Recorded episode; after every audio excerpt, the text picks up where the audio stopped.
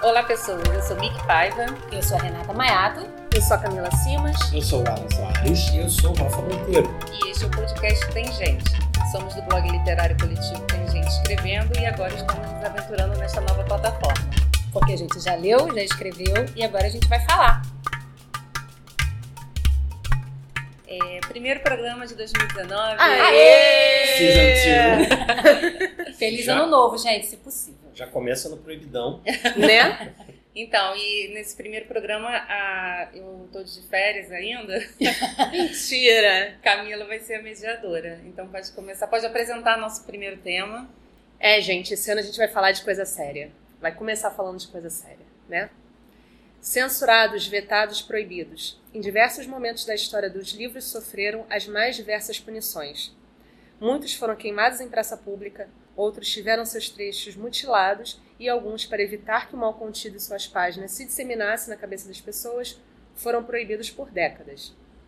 Hoje, nós do podcast Tem Gente falaremos sobre eles, os livros proibidos. Eita. Entra a trilha sonora de suspense. Tan, tan, tan. Gente, então, é, tem até um termo sobre esse ato de, de destruir, de acabar com o livro, que se chama biblioplastia. Então, a gente vê que é uma coisa que já aconteceu ao longo da história em vários momentos, né? A definição de biblioplastia é a destruição propositada de livros por ódio ou ao que neles se contém ou aversão à cultura. Bibliofobia. Então, isso já acontece, nome, não né? é de hoje, né? Não é de E hoje. vai fazer a biblioplastia com os livros do Olavo. Não seria uma ideia. Né? Mas é, em vários momentos da história a gente teve episódios desses de livros sendo é, censurados, proibidos, vetados, né? A Igreja Católica, por exemplo, lá em 1559 já vinha tolhindo as pessoas aí de lerem seus livros preferidos, né? Eles publicaram o Index Libro, Librorium Prohibitum. Como é que é, Mick? Como é Você é, que fez latim, por favor. Então, É. a pronúncia tradicional pode ser feita de qualquer jeito. Assim, É, porque é uma jeito língua morta. Não, são três pronúncias de latim. Hum. Mas a pronúncia tradicional, que eles chamam de tradicional, é a pronúncia que a sua língua materna Comporta. Comporta. Então pode ler do jeito que você quiser. No do latim vulgar mesmo, tá tudo certo. Eu só estudei o clássico, desculpa. É, pois é. Mas aí a gente acha engraçado, né? Por que, que a Igreja Católica ia proibir uma coisa dessas? Por que, que ela ia proibir os livros, né? Um pouquinho antes dessa proibição, lá em 1450, foi inventada a prensa. Né? Gutenberg Gutenberg. inventou, inventou a prensa e Lutero, né? Que teve aquela dissidência com a Igreja Católica, ele se aproveitou disso e falou: tá aí, vou me aproveitar dessa tecnologia para espalhar a boa nova, palavra. a minha palavra, por aí. Pequeno adendo. Antes do Lutero, normalmente, para você produzir um livro, você tinha que ter um monge no monastério, um copista, Exato. que ia ficar lá meses e meses nas piores condições possíveis de iluminação e trabalho, transcrevendo. Deus Mas- sabe que tipo de erro ele podia cometer. Imagina quantos saltos, né? Eles, eles não cometiam no texto, né? Sim. Pois é. E aí, Gutenberg, que, que era um monge também e, tá- e era uma dissidência da Igreja Católica, ele queria espalhar os conceitos dele, as 95 teses, por aí, para arrebanhar fiéis. Ele se aproveitou desse, desse invento e imprimiu vários panfletos, folhetos, livretos, né? É, nessa época, na Alemanha. E, cara, a igreja começou a ficar um pouco irritada e preocupada com isso tudo daí. Mudar E lá no Concílio Tá de Trento, aí. né, com isso tudo que está acontecendo aí. E lá no Concílio de Trento, em 1559, eles começaram, eles proibiram diversos livros que eles consideravam é, propagadores de misticismo, heresia, inclusive os livros de Lutero, né? Era o movimento da Contra-Reforma. Era o movimento da Contra-Reforma. E esse, essa proibição da Igreja Católica foi para barrar a, a, Reforma. a reforma protestante, né? E essa Não deu muito certo. não deu muito certo, gente. Vemos aí. Cara, e essa proibição, ela não durou pouco, não. Ela durou, quer dizer, a- a- a- depois ela foi cancelada, mas o Index, é, ele existiu até, pasmem, até 1948. Ui, Teve um papa nessa, nessa Foi época. toda a idade moderna. né? Foi. De 1500 e 1559 até 1948.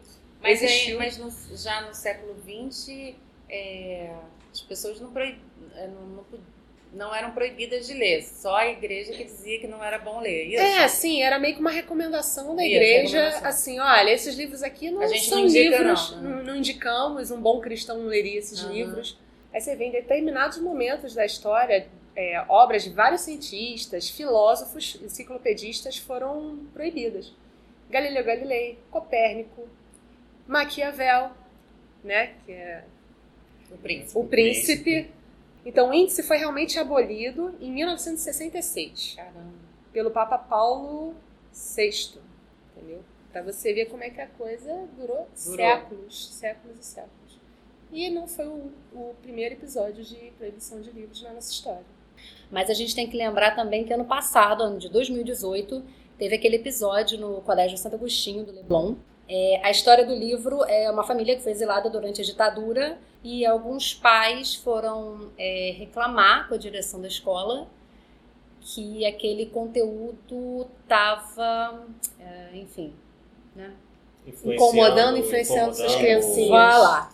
Enfim, é, inclusive tem uma parte aqui, já que a gente está focando nessa parte da Igreja Católica, que tem um, um trecho do livro que eles, que os pais estavam reclamando, que era que ia de encontro às ideias de Jesus Cristo, porque o livro fala que o crime de Jesus foi estar sempre ao lado dos pobres e resumir toda a sua filosofia em uma única, em uma única frase, que é o amai-vos uns aos outros que assim, eu não compreendo como que uma pessoa se diz católica, como que a pessoa tem a pachorra de dizer que acredita em Deus, em Jesus Cristo. E quando você cita uma frase da Bíblia que é essa, né, amai-vos uns aos outros, que atira, como é que é? Atira a primeira pedra, Pedra, Tem a outra face? dê outra face, você é chamado de comunista. E é engraçado que acho que as pessoas acabam se, se fixando mais pelos dogmas da igreja do que pela, pelas palavras de Jesus Cristo, né? JC ficou falando com uma galera que não tá querendo ouvir ele, né? Exatamente. Agora o Papa não está fazendo é, campanha progressista, não vamos chegar a esse ponto. Mas acho que é meio que um resgate do que é o- Exato. o- as palavras do cristianismo raiz, né? raiz. É, eu acho que é isso. E ele é. tá sendo A onda desse de quê? papo é essa. De Pra- comunista. De comunista. média da igreja católica tem que tá bom, né? Não, exato. Uhum. Depois de todo esse todo esse estrago, né, que foi feito Sim, durante acho que é um anos. meia-culpa gigantesco. É o mínimo, bom, né? é o mínimo. Diante É. de tudo isso, não, vai, não basta só pedir perdão, né? Porque os outros papas, ah, a gente pe- pede perdão pelo que aconteceu, mas acho que também tem a questão da postura, né, do líder religioso ser mais aberto, ser mais progressista e senão eles também estão vendo se que vão perder terreno, cara. Exato. Se eles não se reformarem, se eles não avançarem, eles vão perder terreno. Fazendo um rápido adendo, é, essa questão de papas, no, no livro do, do Príncipe, do Maquiavel, ele conta alguns episódios, algumas histórias de papas guerreiros, literalmente, entendeu? É. E- exato. Que- Iam pra trincheira. Exatamente. Game of Thrones.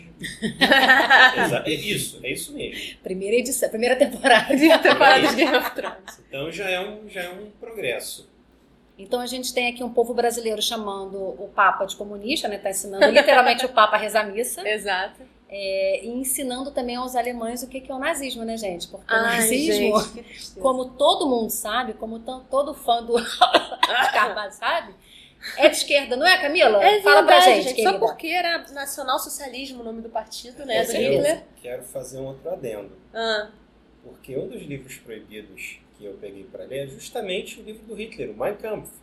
E no segundo capítulo, ele assim, logo nas primeiras palavras, ele já deixa claro que tem duas coisas que ele abominava na Alemanha da época. que era Uma o era o judaísmo e outra era o marxismo. Assim, na, na, Na lata. lata. Cara, Pá. Cara, pá.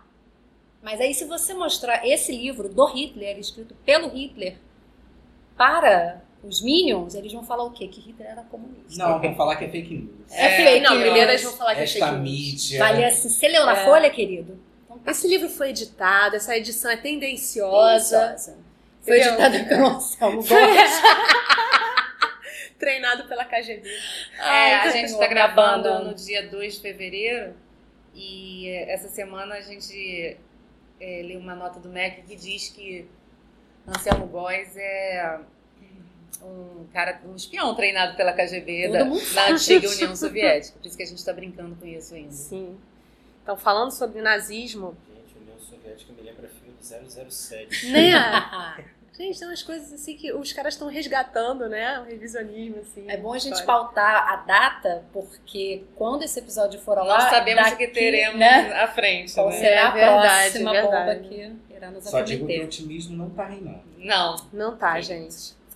E voltando ao nazismo, uma figura que eu até é, gostaria de falar sobre ela antes de falar sobre Hitler, cara, é o Goebbels, né? Foi o ministro da propaganda nazista. Esse Exato. cara, Essa gente amigo, publicitária, né? esse cara, se ele fosse é um vivo hoje, esse é um gênio do mal. Se ele fosse vivo hoje, ele seria responsável pelas contas de redes sociais do governo, do governo nazista. né? Se existisse, Se existisse, linda. é, Oi, né, querida. Oi, querida, tudo bom? esse cara, cara, esse cara merece ser estudado a fundo, acho que. Porque o Hitler era o Hitler por conta de Goebbels também. É. Se não tivesse um cara como ele ali assessorando a- o desenvolvimento do pensamento nazista, Hitler acho que não teria ido tão longe como ele foi. Cara, Goebbels era. Ele criou a imagem, a, a imagem de Hitler como o Führer, né? Como o, o grande. O líder tá O líder, né? Eu ia Ele falar um se- mito, mas tudo bem. É, um mito que pode ser. E ele se utilizava das mídias que tinham em 1930 e pouco, 27, vai. Cartazes, filmes, arte. Poxa, tinha é, cartazes do Hitler como um homem, um, sabe, o, o supra-sumo da masculinidade e da, da autoridade Salvador. alemã. O Messias. Salvador, É. né? Tinha- Aquele protótipo do grande ariano. tinha um, ele foi acho que talvez o primeiro registrado assim na história moderna a usar aquela máxima, aquele viés cognitivo de que uma mentira repetida várias vezes vira Se verdade. torna Você verdade. bombardeia, você massifica.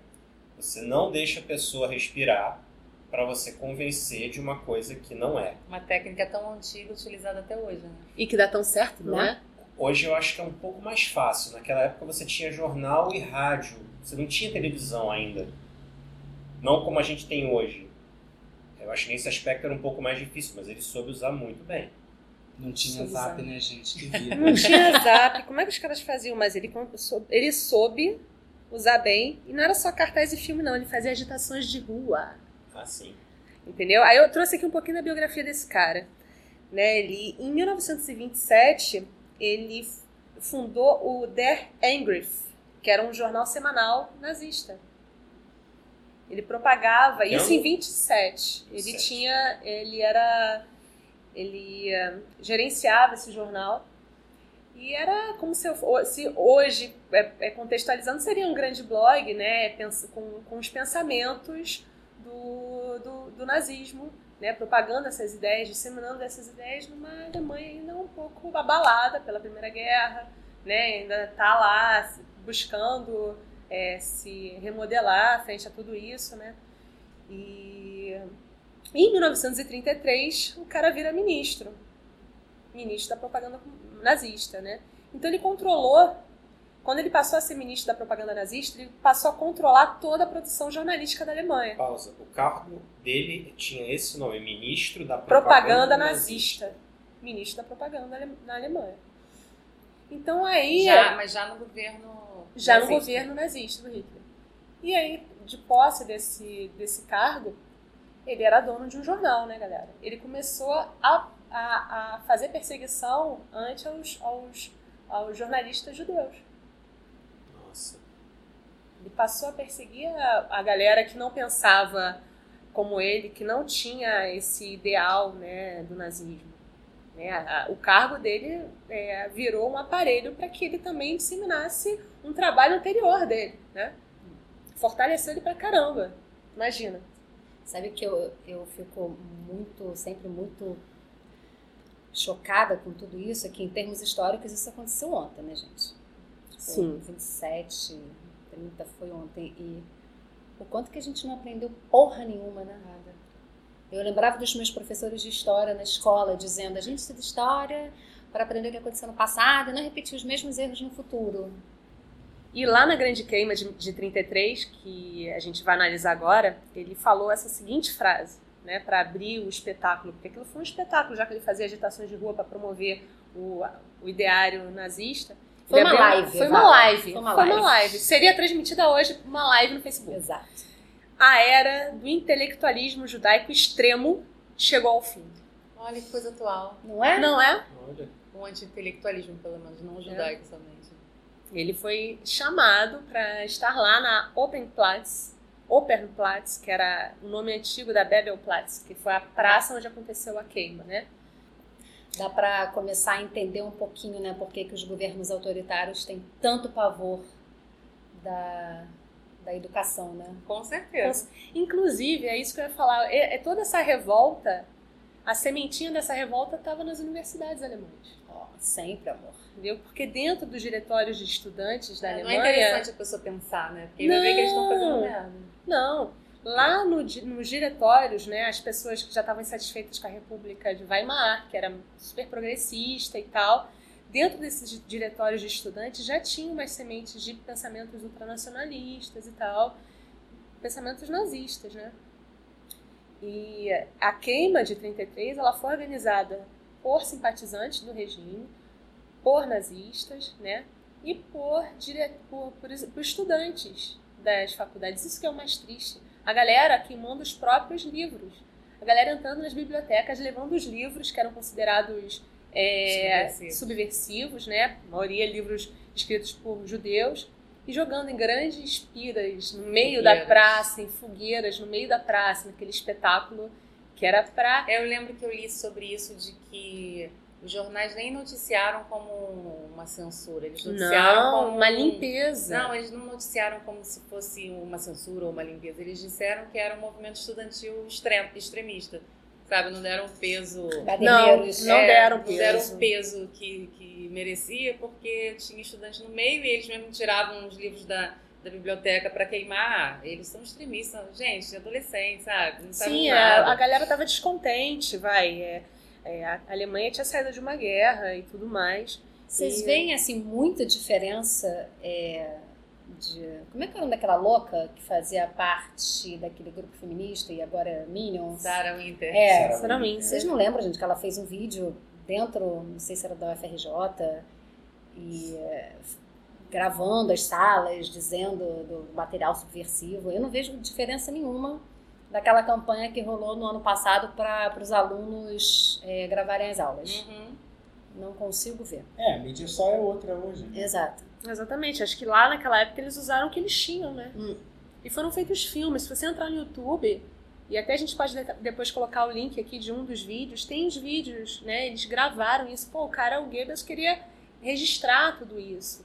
Né? Ele, ele fazia esses movimentos todos para validar é, o, o nazismo como uma forma de alçar o povo alemão ao status que ele merecia, que era Raça da raça pura ariana, que era um povo altamente desenvolvido e está fazendo por onde de chegar nesse lugar, entendeu? Ele vai queimar aqui, hoje, nessa praça, eu vou queimar tudo aquilo que eu considero inadequado, Era e aí sim né? eu vou renascer dentro de uma cultura que essa sim é uma cultura vencedora, é uma cultura A que vai qual eu fazer, a qual eu né? pertenço e a qual vai fazer o meu país chegar no lugar que ele tem que estar, porque ele merece esse lugar.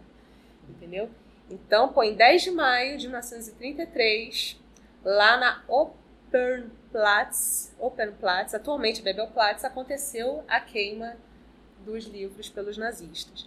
Né? Eles construíram estruturas de piras enormes com toras de madeira, né? E os estudantes eles marchavam em marcha, assim, com, com, com é, tambores tocando e, e é, Fazendo orquestra marcação marca. marcando. Eles, eles entraram na faculdade, que na faculdade, é, na biblioteca que ficava a metros ali da, da praça, retiraram os livros de diversos autores, Karl Marx, óbvio, né? Hum. Freud, Einstein, Kafka, né? Ernest Bloch, é, Enfim, da nota intelectual é, da época, né? Ernest Hemingway tiraram Olha ele aí. vários livros. Aí Thomas Mann, é, de todas essas pessoas que ele eles consideravam é, subversivos, colocaram embaixo do braço, a- com, com aquela, toda aquela recepção, aquela população toda, aquele fogo comendo, e tacavam em piras. E, então foi um espetáculo midiático, cara. Gravado.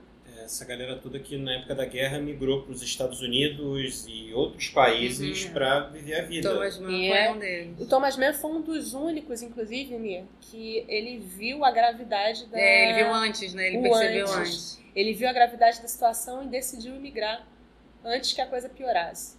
Né? Ele eh, logo tomou essa, essa medida de sair de lá e alertou que aquela, aquele movimento não era só de baderneiros, uhum. ou não era só de uma, uma, uma massa só... de descontentes, de estudantes descontentes com a, os rumos da República de Weimar, era sim uma semente de algo pior que poderia acontecer.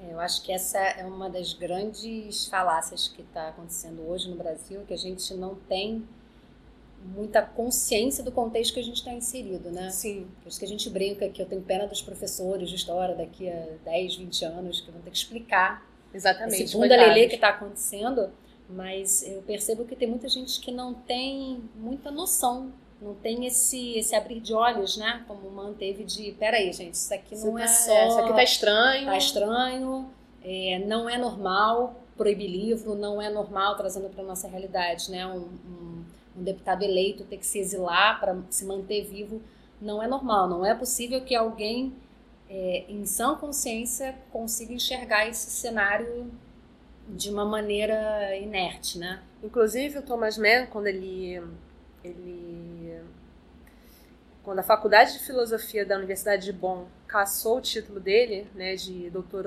honoris causa, ele escreveu isso aqui ao reitor. Nesses quatro anos de exílio involuntário, nunca parei de meditar sobre minha situação. Se tivesse ficado na Alemanha ou retornado, talvez já estivesse morto.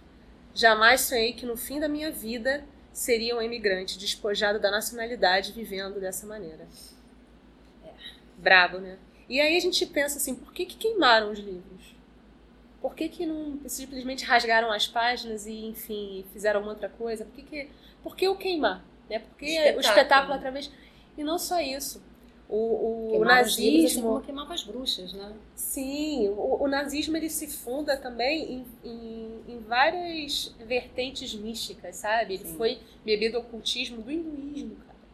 Os caras beberam do hinduísmo. É, o ocultismo, o misticismo. É, do... a suástica é, vocês, é, Rafa, de um símbolo da cultura é. hindu. Sim eles modificaram, acho que eles giraram é, 90 graus, aí né? espelharam, é. uma coisa assim. E esse símbolo, ele tem, tem qual tipo de... Você sabe me dizer qual de é cabeça, o... não sei. A simbologia dele? Mas é, em geral, eu não sei, não sei. Acho que é uma simbologia Como é espelhado, positiva. deve ser paz, né? E aí eles espelham e faz uma merda. É. Eu não sei, eu posso ver e depois eu escrevo nos comentários, enfim. É muito é. símbolo hindu, já não dá pra... Aí não dá pra segurar tudo. Mas aí você vê que os caras tinham uma, um apelo místico, um apelo que não é só racional, entendeu?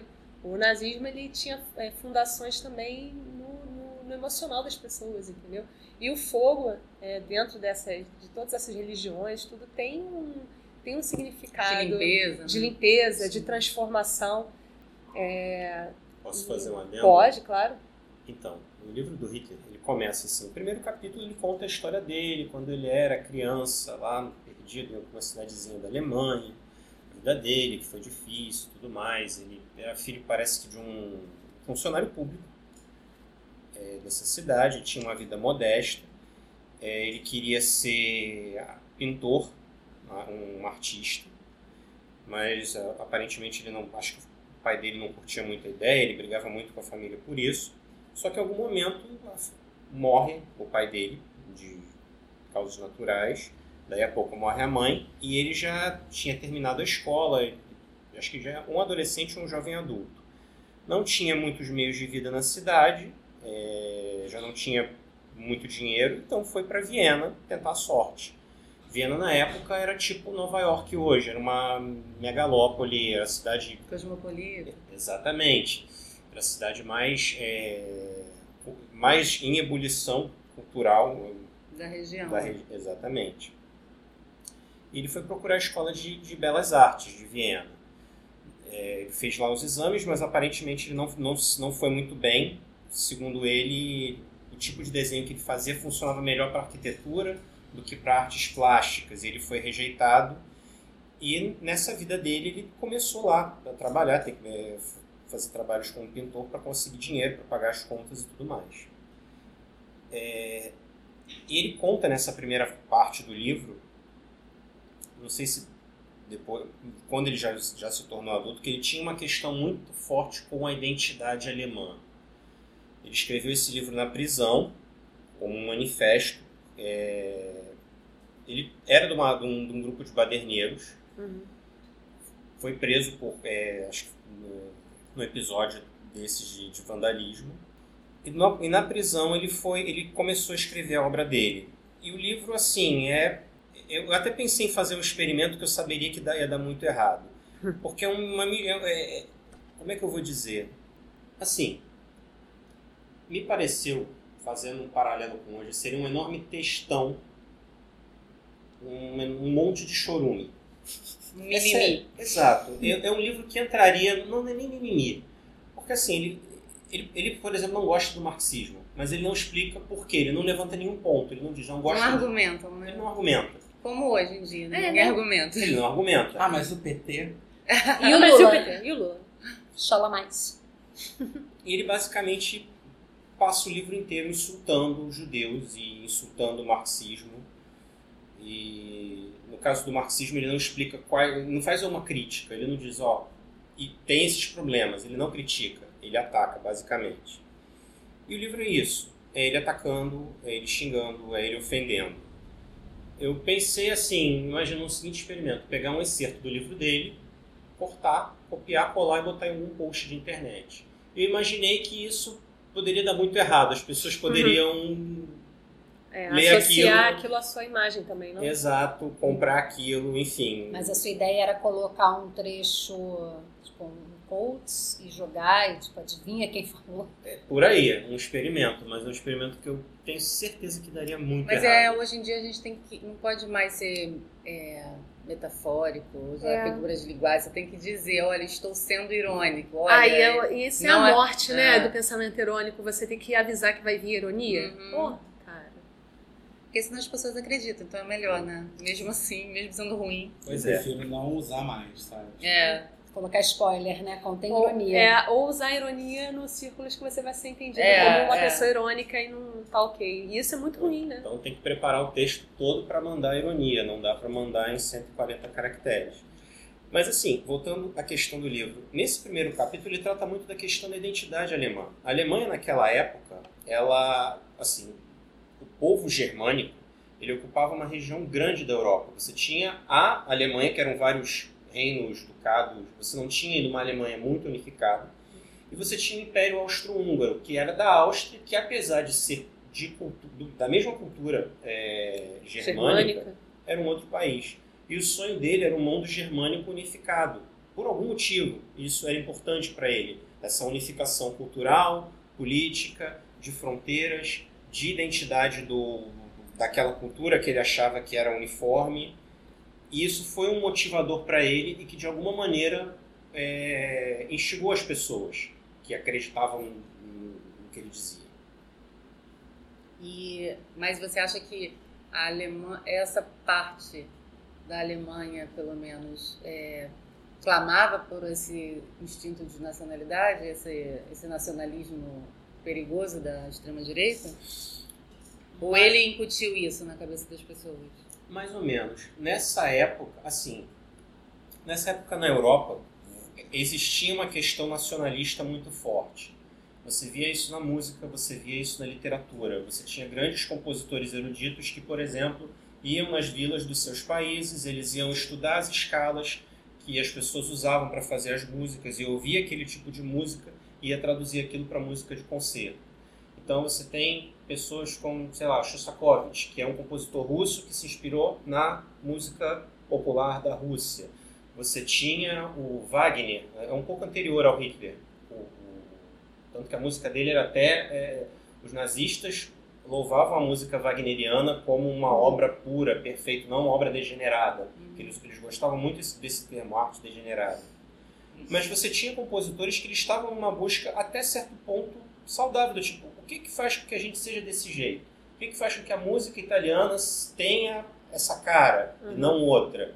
Mas aquilo, em algum momento, saiu de controle, porque você tinha questões políticas, No caso específico da Alemanha, é, eles estavam voltando de uma Primeira Guerra Mundial. É, você pega uma população devastada por uma guerra, você faz o que você quer. É uma massinha de modelar. É, é. E as pessoas estavam satisfeitas porque a coisa não estava andando na, na, velocidade que elas é, desejavam, né? A Alemanha não depois de uma estava guerra, lá. as pessoas também não têm paciência, né? Porque, É. caralho, como é que vai se levantar no outro dia? Exato. Possível. Foi uma guerra, uma guerra assim, horrenda, Sangrenta. guerra de trincheira. Foi a primeira vez na história da humanidade que a gente usou é, machine gun, metralhadora. Antes a guerra era assim, você só atira quando vira o branco dos olhos do inimigo. Então o cara no máximo ele ia ter um mosquete que ele ia atirar você a curta distância. Era uma, uma guerra queima-roupa, né? Dessa vez não, Exato. era, foi morte em massa. A primeira, a primeira guerra com mortes em massa de todo mundo foi a Primeira Guerra Mundial. Exato. Você botou a cabeça para fora da trincheira, podia ter certeza que ela ia explodir com alguma bala de metralhadora. Assim, foi horrível. Foi horrível. Foi uma, um- uma derrota muito feia para eles. E, de alguma maneira, isso mexeu com, com os brios lá. né? E tinham questões políticas também, de unificação. Era, um- era o único país que estava. Esse, a Itália, estava fora da divisão do mundo Uhum. naquela época. Você tinha o Império Britânico, você tinha o Império Francês, você tinha o Império Holandês, você ainda tinha restos do Império Português, mas você tinha uma Itália e uma Alemanha que estavam lá na Europa. Não E- tinha um pedacinho do mundo para eles. E aí você vê que foram os, os países onde nasceram os, os regimes fascistas da- do início do século, né? Exatamente. Mussolini na Itália e Hitler na Alemanha. Exato. Será que é coincidência? É, o Japão também no Pacífico, quando entrou na. no- no- no- quando se aliou ao eixo, é a mesma lógica. Dom- Dominação territorial e cu- cultural daquele pedaço da Ásia. A China, com a Exato. Coreia. Eles ficavam disputando essa. essa esse. Acho que isso é a palavra, gente. Protagonismo, né? Eu não diria protagonismo, porque aí você começa a colocar protagonismo como uma coisa perigosa. É uma disputa política mesmo, territorial, bélica. Porque, na verdade, Rafa, ia perguntar se esse era o livro que você ia falar ou se esse, era o seu bônus, se você vai falar do príncipe. Não, na verdade, assim, o bom em off. Ai, que lindo. É porque- adorei. Quando, é, quando eu comprei o, o Príncipe, eu comprei baratinho e tinha arte da guerra. E eu gosto de ler os dois juntos porque eles têm muito a ver um com o outro. Eu paguei 15 pila em cada um, praticamente de graça. E essas são edições boas, eu curti. Uma que é o, o, o Você Príncipe- sabe que você podia ter baixado, né? Esses dois. Porque eles Ah. já estão em domínio público. Não, eu sei, mas é porque eu tava. O que que acontece? Um dia eu fui numa não livraria. eu tenho- pra baixar livro, porque... Olha aqui, como é que eu vou baixar um livro? Dá pra grifar no Kindle, amor. É, vou fazer notinha, tudo. Impressionar a lógica tudo. Então, Não, mas eu entendo. Eu entrei num amigo oculto de livros, um outro grupo de amigos que eu tenho. E aí eu pensei, pô, o que, que eu vou dar para participar desse amigo oculto? Aí eu pensei no Guia do Mochileiro das Galáxias, que é um clássico. Você que eu- adora. Exatamente. E aí eu vi esses livros lá, eu falei, pô, por que não levar? Eu acho que livro é, a- é o presente que a gente sempre tem que, tem que dar o que a gente gosta para apresentar para a pessoa, Ah, sabe? sim. Porque presente em geral você, você, você dá o que a pessoa tem a ver com a pessoa e tal, mas Sim. livro eu acho que é uma troca, saca? Tem que ser sempre Exato. o que você gosta. Né? E-. Eu achei esses livros lá, eu dei uma lida, a edição tá boa, o que é difícil, levando-se em conta que o, o- o Arte da Guerra é um livro milenar, da China, é uma das coisas mais difíceis de você traduzir bem. E o Príncipe também, italiano, ele é um livro moderno, ele é de 1500 e alguma coisa, deixa eu ver aqui rapidinho, se eu não me engano, 1513. Ele é um livro anterior à, à, à imprensa, ele foi escrito pelo Maquiavel pro aqui. ao magnífico Lorenzo, filho de Piero de Medici. É, ele era um funcionário da administração pública de alguma cidade-estado italiana, eu acho que era de Florença, e ele escreveu esse livro que ele é um compilado do que ele aprendeu ao longo da vida na administração como conselheiro. Ele era tipo um Tyrion Lannister do, do- da- da- das cidades-estado italianas da época da Renascença. Ele queria o favor do príncipe e ele escreveu esse livro. Príncipe, no caso, a gente pensa que príncipe é o filho do rei, mas nesse caso ele quer dizer o soberano de uma cidade-estado. Ele é um, ele é um chefe do poder local. Ele estabelece assim: um rei, por exemplo, seria o rei da França, que a França você tem várias regiões unificadas com um único trono. essa pessoa que controla esse trono e todos esses lords é um rei. No caso da Itália, você não tem isso. Você tem um poder bem mais fragmentado de cidades autônomas que estão o tempo todo disputando entre si. Mas a lógica da política é a mesma. É a Guerra dos Tronos. E nesse livro ele fala, ele conta várias, é, desde a, da, casos da, da, da, história clássica, romanos, da Grécia, é, Macedônia, várias histórias de como soberanos conquistaram é, territórios, fundaram reinos e perderam reinos. E talvez seja o primeiro tratado de filosofia e ciência política do mundo moderno, em que ele começa a discutir questões de como administrar, como governar, por que, que o governante faz coisas cruéis, por que, que ele precisa fazer certas coisas, por que, que tem um ethos à parte. É, um, sei lá, se um, um, um chefe do executivo assina uma lei de. O Príncipe é um livro de conselhos? É um livro explicativo? É um pouco de tudo.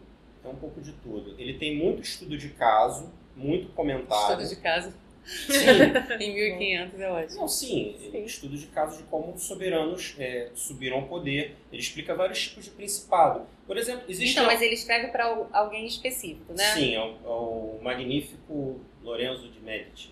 Então, e é, todas essas é, questões que ele levanta, que ele aborda no livro, são para ensinar o Medici ou é para, sei lá, é, dar conselhos para ele, tipo, isso vai acontecer, quando acontecer isso, você faz aquilo, é, é mais ou menos assim?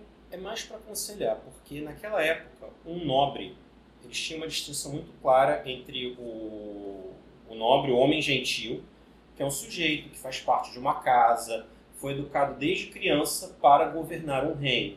É que nem Game of Thrones, uhum. entendeu? Ele não é, ele não, ele não é um homem vil.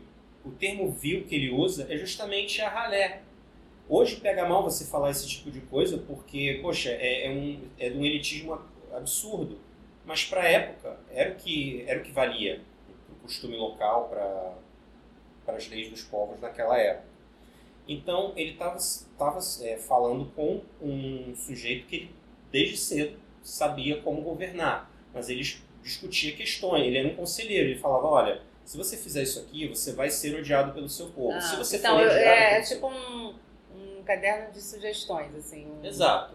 É, mas segue mais essa lado. Tá, essa é porque me lembrou a, o, é, é, para educar crianças feministas. Ah, sim. E uma ela carta, também né? dá um, vários conselhos para uma mãe, que na verdade era uma amiga dela e depois acabou virando livro, mas é, sabe, essa, essa, essa, esse tom de conselho, sabe? Sim, ele tem, tem uma pegada forte nesse. Né, tem essa vibe. Mas assim, como é que eu vou dizer? É um pouco difícil pela questão da linguagem da tradução e eu dei sorte de pegar uma tradução boa. Pode ser um pouquinho mais difícil dependendo do, do, do estilo de tradução que o leitor pegue. Então você acha que ele se aproxima do Arte da Guerra por ser um livro de, de estratégia também? É um livro de estratégia? Também. Só que o Arte da Guerra, ele trata mais de estratégias de campo de batalha ele trata mais a questão de você mobilizar um exército e fazer um esforço organizado. Trabalho em equipe. Trabalho em equipe. Já no caso do príncipe, é sobre política. Como você joga a Guerra dos Tronos, como você sobe ao poder, como você se mantém no poder, como você convence as pessoas a dar poder para você, porque você, ninguém sobe ao poder sozinho. Sim. Você depende de pessoas te apoiarem ou não. Ele fala o tempo todo, ah, mas você, o, o, normalmente o soberano é uma pessoa que define leis. Naquela época, definia se uma pessoa podia viver ou morrer. Manda, é, manda matar, dependendo. Manda matar e manda morrer. Sim, exatamente. Você não tinha. Era uma, era uma época pré-divisão dos poderes. Sim. E você tinha um sujeito que poderia ele definir o destino de, das pessoas daquele. Diga. Você acha que o Hitler leu esses livros? Eu acho que não, porque ele cometeu vários erros que nesse livro eles já indicavam. Já indicavam. O Goebbels provavelmente leu. Ah, o Goebbels leu. Eu acho que, cara, a gente fala tanto no Hitler como a, a mente. É porque ele era a cara, grande, né? a, a grande mente maligna do nazismo, mas não tinha só o Hitler. cara. O Hitler era o ponta de lança, mas o Goebbels, amigo. Como é que o cara tinha coragem de acordar e dormir fazendo o tipo de coisa que Agora ele deixa eu fazer uma fazia? pergunta. Vocês acham que o papai de Carluxo leu esse livro? Ah, Ah, gente, Você acha que ele sei. sabe ler? Não, Amor. ele sabe. Ele O- sabe, não é tão burro assim, mas. Sei. O Hitler ele era tipo o presidente da galáxia. Se você, alguém aqui leu o Guia do Mochileiro das Galáxias? Não. Pois, pois é, dá um pequeno spoiler. Você tem o presidente da galáxia, que é isso, é o presidente. Só que ele quase sempre é uma figura carismática, que todo mundo Sim, gosta, aparece nos eventos. É a cara mais. do, é a cara do movimento, né? Exato. Só que o governante do universo é um outro ser. Que é quem cuida dos assuntos difíceis de Estado, que é o assunto do príncipe. Os assuntos espinhosos de quem senta no trono de ferro. Uhum. Entendi. E no caso da Igreja Católica, o, o príncipe ele foi proibido porque ele, em vários momentos ele cita questões de quando você tem o principado da Igreja. E ele fala o tempo todo da questão do poder temporal, que é o poder das igrejas, do- das instituições religiosas, com o poder, acho que é regular, que seriam é, governos de seja de cidades-estado autônomas, que ele cita. Ele fala de democracias nesse livro, por incrível que pareça. Você tem cidades Olha. onde você tinham é, assembleias, que seriam equivalente a um senado, que elegiam um, um, um representante. Exatamente. Ele fala, por exemplo, de sultanatos. O sultanato, o sultão, ele é um representante eleito indiretamente. A gente pensa que ele é uma espécie de príncipe, mas não é. Ele fala de vários sistemas políticos. Quando você é, é- quando o governante ele é colocado por uma- um outro governante mais poderoso, quando ele é eleito, quando ele conquista a força, quando ele assassina todo mundo. E Tem vários, várias histórias de caso. Então, na- no- lá no final da década de 40, né, a Segunda Guerra terminada tudo mais, a praça foi rebatizada de Bebelplatz. A praça onde aconteceu a queima de 33. Pra tirar o peso do nome anterior Sim, também. e outra, foi rebatizada em homenagem a um político esquerdista, August Bebel, que foi um dos fundadores do Partido Social Democrata Alemão. Esse social-democrata é social-democrata mesmo, tá, galera? Esse é de esquerda mesmo. E aí toda a região ali de Mitte, que é essa área de Berlim, é, que faz parte da... Essa, toda essa região, ela faz parte do, de Berlim Oriental, né? Que foi o lado comunista da cidade até 89, quando o muro de Berlim caiu. E aí hoje, na Bebelplatz, tem um memorial. Se você é, passar por lá, você vê, você chega na, na praça, tem um, um vidro assim no, No chão. no chão, na, na calçada. E se você olhar pelo vidro, você vai ver uma sala, uma, uma sala que é com estantes, né, com prateleiras de- do, do, do, do chão ao piso, vazias. A sala é toda branca com prateleiras vazias. E ela representa uma biblioteca sem livros, uma sala sem livros. E ao lado do memorial tem uma placa é, com uma frase do Heinrich Heine. Vê aqui. Vê aqui, Olha, Renata. eu não sei falar alemão, alemão. não, Ninguém gente. lê Pelo alemão, amor de? Deus. Vocês são poliglotas, eu que não sou nada, gente. Joga no Google. É. Heinrich Heine. Heinrich. Heinrich Heine, né? Um dos maiores poetas do romantismo alemão, que era um, foi nascido judeu e foi convertido ao catolicismo depois que ele foi morar em Berlim. Essa frase que está lá escrita no memorial foi escrita em 1820, tá, galera? Não tem nenhuma, não, não foi escrita na época do que aconteceu. E é, a frase é essa: Isso foi apenas um prelúdio. Ali, onde se queimavam livros, ao final queimavam-se também pessoas. Para quem estava curioso em saber como é que se pronuncia a tal da palavra alemã para queima de livros, o Alan trouxe aqui a moça do Google. Vai, Alan. Bücherverbrennung. É isso. Foi isso que Camila disse. Foi isso que eu disse. Exatamente. Perfeito. E é bom a gente saber que isso tudo existe na, na Alemanha de hoje, porque eles são é, um povo que tem muita vergonha do próprio passado e o passado está lá exposto para que eles não se esqueçam é, do que aconteceu e para que de Não maneira repita, né? Exatamente. Para que a gente reflita um pouco também do, assim, do o que eles se envergonham, é exatamente o que tem muita gente exaltando Uhum. hoje. Exatamente. Tem memoriais, tem museus sobre a, a história do nazismo. Quer dizer, é tudo muito evidente, é tudo muito às claras para que, pra que as pessoas vejam: olha, isso aconteceu, isso não foi bom pra gente, isso foi errado, isso jogou a gente num, A um limbo histórico. com- É uma dívida É uma mancha mundo, na história. é uma mancha país na história. eterno, né? E a gente não quer que isso repita, então a gente tem que é, entender o que aconteceu. É, acho que eles lidam muito bem com esse momento. Assim, lidam na questão de, de deixar ele à mostra, que ele seja entendido, que ele seja, seja estudado, contextualizado, mas que não seja esquecido. E eles têm também, é, eu não sei exatamente se é uma lei, se é um tipo de proibição, que qualquer alusão é, ao regime nazista é punido. Então, Aqui também assim, tem essa lei. Mas o pessoal faz, né? E, Mas lá e também- exalta, mas né? lá também tem exaltam umas- torturadores no. Mas lá também tem um movimento neonazista bem forte, né? Ah, Então, sim, sim. É.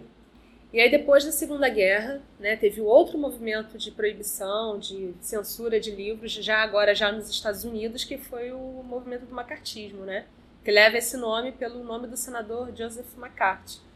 É, ele, isso ocorreu durante o Mais ou menos entre 1940 e 1950, o senador Joseph McCarthy ele, ele é citado naquele livro Como as Democracias Morrem ou Como Morrem as Democracias. Que já foi- já foi- morrem. Que já foi dica aqui de, de livro. Foi, foi minha dica do, do Livros do Ano. Pois é, eu nunca lembro direito como é que é o título, mas é isso. Morreu, né, gente? É isso. Morreu, morreu. E ele descobriu em algum momento na, na sua vida política que era muito bom para os votos dele. Ele é, um, ele é um senador republicano e ele conseguia engajar e obter votos toda vez que ele falava da ameaça comunista nos Estados Unidos. Foi 2018 Ah. isso, Rafa? Hã? Foi 2018?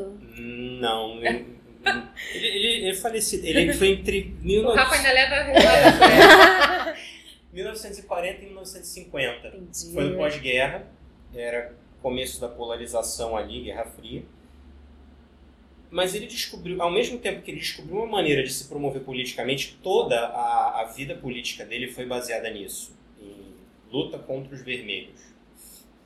E no final, curiosamente, no final da Ai, vida, desculpa, já não tem como não rir. ele, ele, no final da, ele teve uma morte política muito severa, porque Sim. em algum momento ele fez uma alusão do, do, do presidente, ah, não sei se era então presidente ou ex-presidente Eisenhower, que ele poderia ser um comunista. Poxa, general Eisenhower, ele foi general das tropas americanas na Segunda Guerra, ele é um herói, Herói de, de guerra. guerra. Ele virou presidente depois da Segunda Guerra e, curiosamente, ele era um ponto fora da curva, ele era um outlier. Ele não era nem republicano e nem democrata. Quase um independente. Exatamente. Quase um Bernie Sanders. Tô É, o brincando. Bernie Sanders ele é bem, bem, bem democrata, mas o, o Eisenhower não, ele era um general. Ele, ele concorreu, foi eleito, aparentemente teve uma boa presidência, não sei em que termos que foi, mas foi uma, foi uma época muito boa para os Estados Unidos, o pós-guerra. E assim, você não ataca um herói de guerra dessa forma e fica impune. Ainda mais lá, né? ainda mais lá. Mas o que, que acontece? Essa sanha anticomunista que ele promoveu para conseguir voto, para conseguir chamar atenção, é, depois teve reflexos, foram geradas leis, foram criadas leis ou práticas anticomunistas que afetou a vida de bastante gente nos Estados Unidos. Por exemplo, do Martin Luther King. Caramba. Exato. Ele foi monitorado pela CIA durante muito tempo sob vigilância anti-vermelha. Ele era um possível comunista. Uma grande caça às bruxas, né? Exato. Violação de direitos indi- individuais, tudo isso. Exato. né? Eu vi aqui que o McCarthy morreu no ostracismo em 57, totalmente Exato. desacreditado e considerado uma figura infame e uma vergonha para os americanos. Quer dizer, Sim. Bem feito. feitiço, bem feito. Tô prevendo o futuro de alguém aí, hein? Amém, Opa. Senhor. Pois é, ele era um republicano e os republicanos botaram ele assim em xeque, do tipo, amigo, Chega. Isolaram favor, ele demais. politicamente, né? É. Para, amigo, que tá falando muita merda, Pois é. né? Para que tá feio. né? Para que tá feio. Aí depois, né, é, regime... Mas essa ideia dele de subversismo, subversão, veio para onde? A América Latina, né? Gente, tiveram vários é, governos ditatoriais na América Latina, né? No, Com apoio da. Com apoio USA. da- Isso aqui tinha que parar em algum lugar, né, gente? É a semente que germina em outros lugares, né? Exato.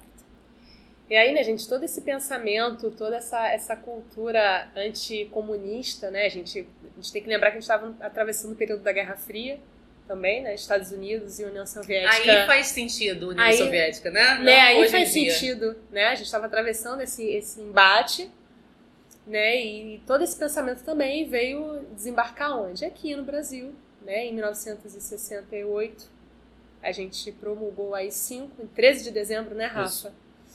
E em 1970, a censura prévia para os livros foi regulamentada por um decreto. E aí começou a caça às bruxas aqui no Brasil. Olha que engraçado, né? Pegando leve. Porque isso daí era uma estratégia de ganhar voto de um político. Isso foi Sim. orientar ações da inteligência e da diplomacia americanas. Tipo, a piada saiu de controle. Então, já havia uma censura prévia nessa época da ditadura para cinema, televisão, teatro, mas foi só depois desse decreto de 1970 que, que regulamentaram para os livros. Aí como é que funcionava? É, os escritores tinham que ser prévia, as publicações deveriam ser previamente caminhadas para o Ministério da Justiça para julgamento antes de serem publicadas, né? Censores. Né? É, você submetia o tipo seu as provas original do MEC agora. e Provas você- do Enem. do Enem. do Enem. Gente, a prova do MEC é louca. a prova Louca. Do Enem. E aí você submetia o seu original ao crivo do, do Ministério da, do- da Justiça, cara. Muito louco isso, né? E aí teve um monte de escritores falando, cara, não vou, não vou publicar aqui. Entre eles o Jorge Amado e o Érico Veríssimo, que eles, é, líderes de vendagem na época, que eles declararam publicamente que em nenhuma circunstância eles iam mandar os originais deles para os censores, né? Então eles pararam de publicar no Brasil e começaram a publicar no exterior. É Até por isso que o Jorge Amado tem um- é, é tão conhecido também no exterior, porque nessa época ele não publicou aqui, ele publicou lá fora, foi traduzido e tudo mais, né? E não foi só, é, cara, tiveram muitos livros é, censurados. Dá uns exemplos aí. Uns exemplos, cara, Rubem Fonseca foi censurado. Quer ver? Darcy Ribeiro foi censurado. É, Nelson Rodrigues foi censurado com o livro O Casamento, em 66. O livro do Darcy, Ribeiro que foi censurado foi A Universidade Necessária. Discorram sobre isso. Se Darcy Ribeiro não tivesse sido censurado. É, era uma obra de ficção, né, que por motivos ideológicos ela foi censurada pelo regime. Pelo menos 200 livros foram censurados e quase 500 analisados na época da ditadura. E a gente fica se perguntando quem seria o escritor mais censurado do Brasil na época da ditadura. E quem era? Quem Não era? era o escritor, era uma escritora. Cassandra Rios foi a escritora mais censurada da, da, da época da ditadura, né? Ela, dos seus 36 livros, 33 foram proibidos. E Porque ela falava de quê, Camila Simas? Saliência! De saliência. Ela tentava contra A moral, Moral, os bons bons costumes. Como é que o cidadão de bem vai lidar com isso, gente? Ó, os censores alegavam temas atentatórios à moralidade pública para vetar os textos apimentados da Cassandra, como o prazer de pecar. Ela chegou a ser condenada à prisão e ela era homossexual também. Gente, ainda tem ditadura gaysista nisso. Hum. É...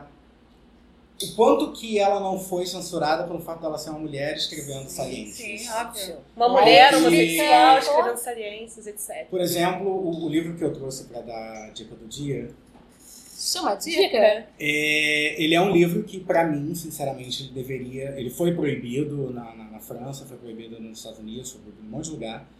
E, para mim, deveria continuar sendo proibido, porque, apesar de ser um livro que eu tenho muito carinho, foi um dos primeiros livros que eu li na minha adolescência e tudo mais, é um livro que abertamente trata sobre abuso de menores, que é o Lolita, do Vladimir Nabokov. Uhum. É um livro de 1955, foi publicado pela primeira vez em setembro de 55. E, ele, e o pior pra mim disso é que ele argumenta e dá. É, Argumentos racionais para É, isso, é. né? E, enfim, hoje ele é aclamado como um dos melhores, dos né? 100 melhores romances da língua da literatura inglesa pela revista Time. Então, O próprio termo, né, Alan? O próprio termo Lolita, ele se tornou uma, é, se tornou uma metáfora para você- cocotinhas, né? o, Exato. o Nabokov publicou primeiro onde, sabe? Tipo, ele é um escritor de onde? Ele é russo. Mas ele vivia na Rússia? Não, né? Ele escreveu isso sido... Não, ele, ele cresceu em Paris. Ah, tá. Cresceu em Paris. E, enfim, basicamente o livro fala sobre a relação de obsessão sexual que ele desenvolve com a filha da, da meio que enteada dele, uhum. porque ele vem a casar com a mulher que oferece um abrigo para ele. E ela tem 12 anos de idade. Seus 12 E desde então surgem vários. É, é, é, tem vários momentos no livro em que ele fala sobre é, a vez que ela senta no joelho dele, ele fica hum. excitado, vem ejacular sem que ela hum. perceba. E é ela que toma a ação, né? Exatamente. Tem um livro que tem uma parte do livro que, em que ela está saindo de casa com uma colônia de verão, enfim. E ela volta e dá um, dá um estalinho no, no Humbert, ele fica pensando nisso o tempo inteiro. E até que chega no momento, enfim, no final da parte 1 do livro, em que ele pega e ele efetivamente transa com ela. Eles estão num hotel depois que a mãe da, da Lolita, Dolores, morre. E tem uma coisa engraçada aí que Dolores né, tem a ver com dor. Tem alguns é. intérpretes que falam depois disso sobre o nome dela derivado da palavra dor. Né, isso ter sido uma escolha consciente ou não uhum, do Vladimir uhum. de, de escrever a obra. E eles, o nome dela era Dolores e ele chamava ela de Lolita. É, no final do, da primeira parte, ele cogita a ideia de drogar, ele chega a drogar a menina para tentar estuprá-la. Só que aí bate uma culpa nele e fala: Não, não vou, não posso fazer isso. Ele né? pensa: Nem todo homem. É. Nem todo homem. E aí no dia seguinte, de manhã, ela vai e revela para ele que não é mais virgem. E eles vêm a, enfim, popular. Uhum. Tipo, tem a validação porque ela não é virgem. Exatamente. Né? E essa ela é, é uma das defesas, por exemplo, do biógrafo dele, que vira e fala: não, mas não se trata de estupro em nenhum momento, mesmo que no pós-fácil o livro fale, sim, é estupro. Mas o biógrafo dele fala não, porque na verdade ela é uma sementinha do mal que se aproveita. A mulher e ela merece, um homem, ela pediu. Se aproveita de um homem é, fraco. Uhum. A mulher sempre é culpada, né? Exatamente. E o quanto que isso se reflete na cultura, como que isso já vinha impregnado, né? Porque, enfim, é, cultura cristã, é Eva e tudo mais, é pecado original. Pecaminosa desde sempre. E o quanto que isso se reflete até hoje. Você vê, é, é você acha muito mais né? natural um homem mais velho ser casado com uma mulher mais nova isso não acontece nos altos cargos da nossa república. Imagina, claro imagina. Mas o contrário, que né, uma mulher mais velha está com um homem mais novo, gera um mundo de críticas, como uma é o caso da Fátima Bernardes com o Túlio, Gadelha. Gato Gadelha.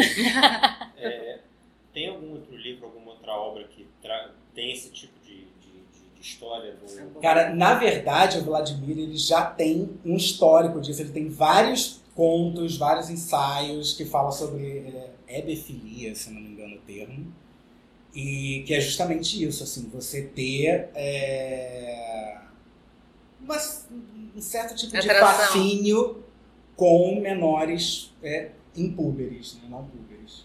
Pedofilia que chamou depois, né? É. Pedofilia que chama? Que chama. E ele foi proibido. Crime que chama, né? Não é crime que chama. Foi proibido quando? Foi proibido em 55 mesmo, ele já, já havia sido proibido na, né, assim Inglaterra, por conta do Sunday Times, falou que foi o livro mais sujo que ele tinha lido. Nossa. E em dezembro de 56 a França também baniu Lolita e o banimento durou dois anos. É muito pouco, né? Você banir um livro. É. é um absurdo por dois anos. Mas, é, mas isso, é, porque a minha dica vai, vai acontecer isso.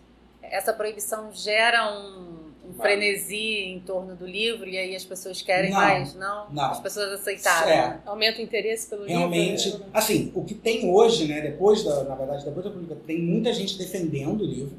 Tem muitos intérpretes que de fato defendem o livro, que falam que a culpa é da menina mesmo, é isso, piranha. Nossa, eu ia perguntar agora se era uma defesa da obra literária enquanto obra, mas não, é do não, roteiro. Não, é, não, é defesa do, do, do exatamente, do, do, roteiro. Mas tem, por exemplo, tem uma, uma interpretação que eu achei muito interessante, que ele fala que além da conotação sexual da obra, tem um cara chamado Martin Emis, ele propõe que a Lolita é uma elaborada metáfora para o totalitarismo que destruiu a Rússia da infância de Nabokov, Nossa. interpretando a obra como uma história de tirania contada do ponto de vista do tirano. Meu Deus, Acho que, que um viagem. Eu acho Tá que querendo defender demais. É, corporativismo né, a- masculino, a- né? Exatamente. Dava pro Marcelinho ler isso.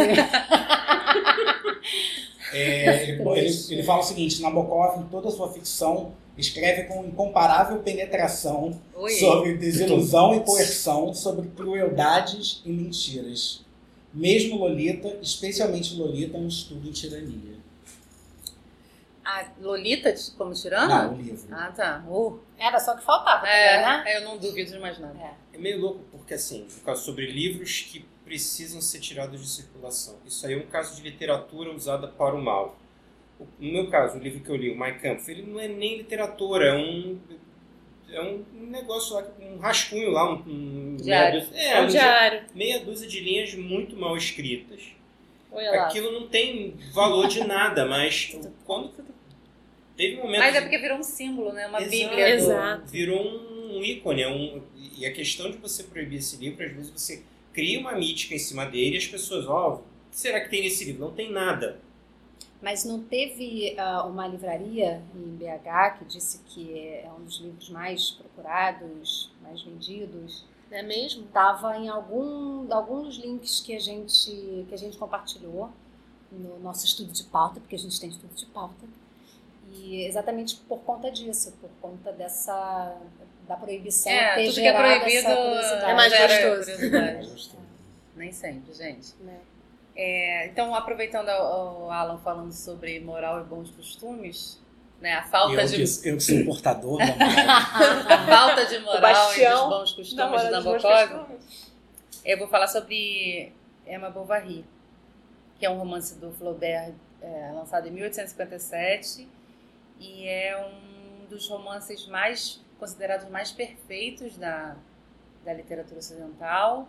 É, ele tinha um poder de descrição é, é, fenomenal, assim, acima da média.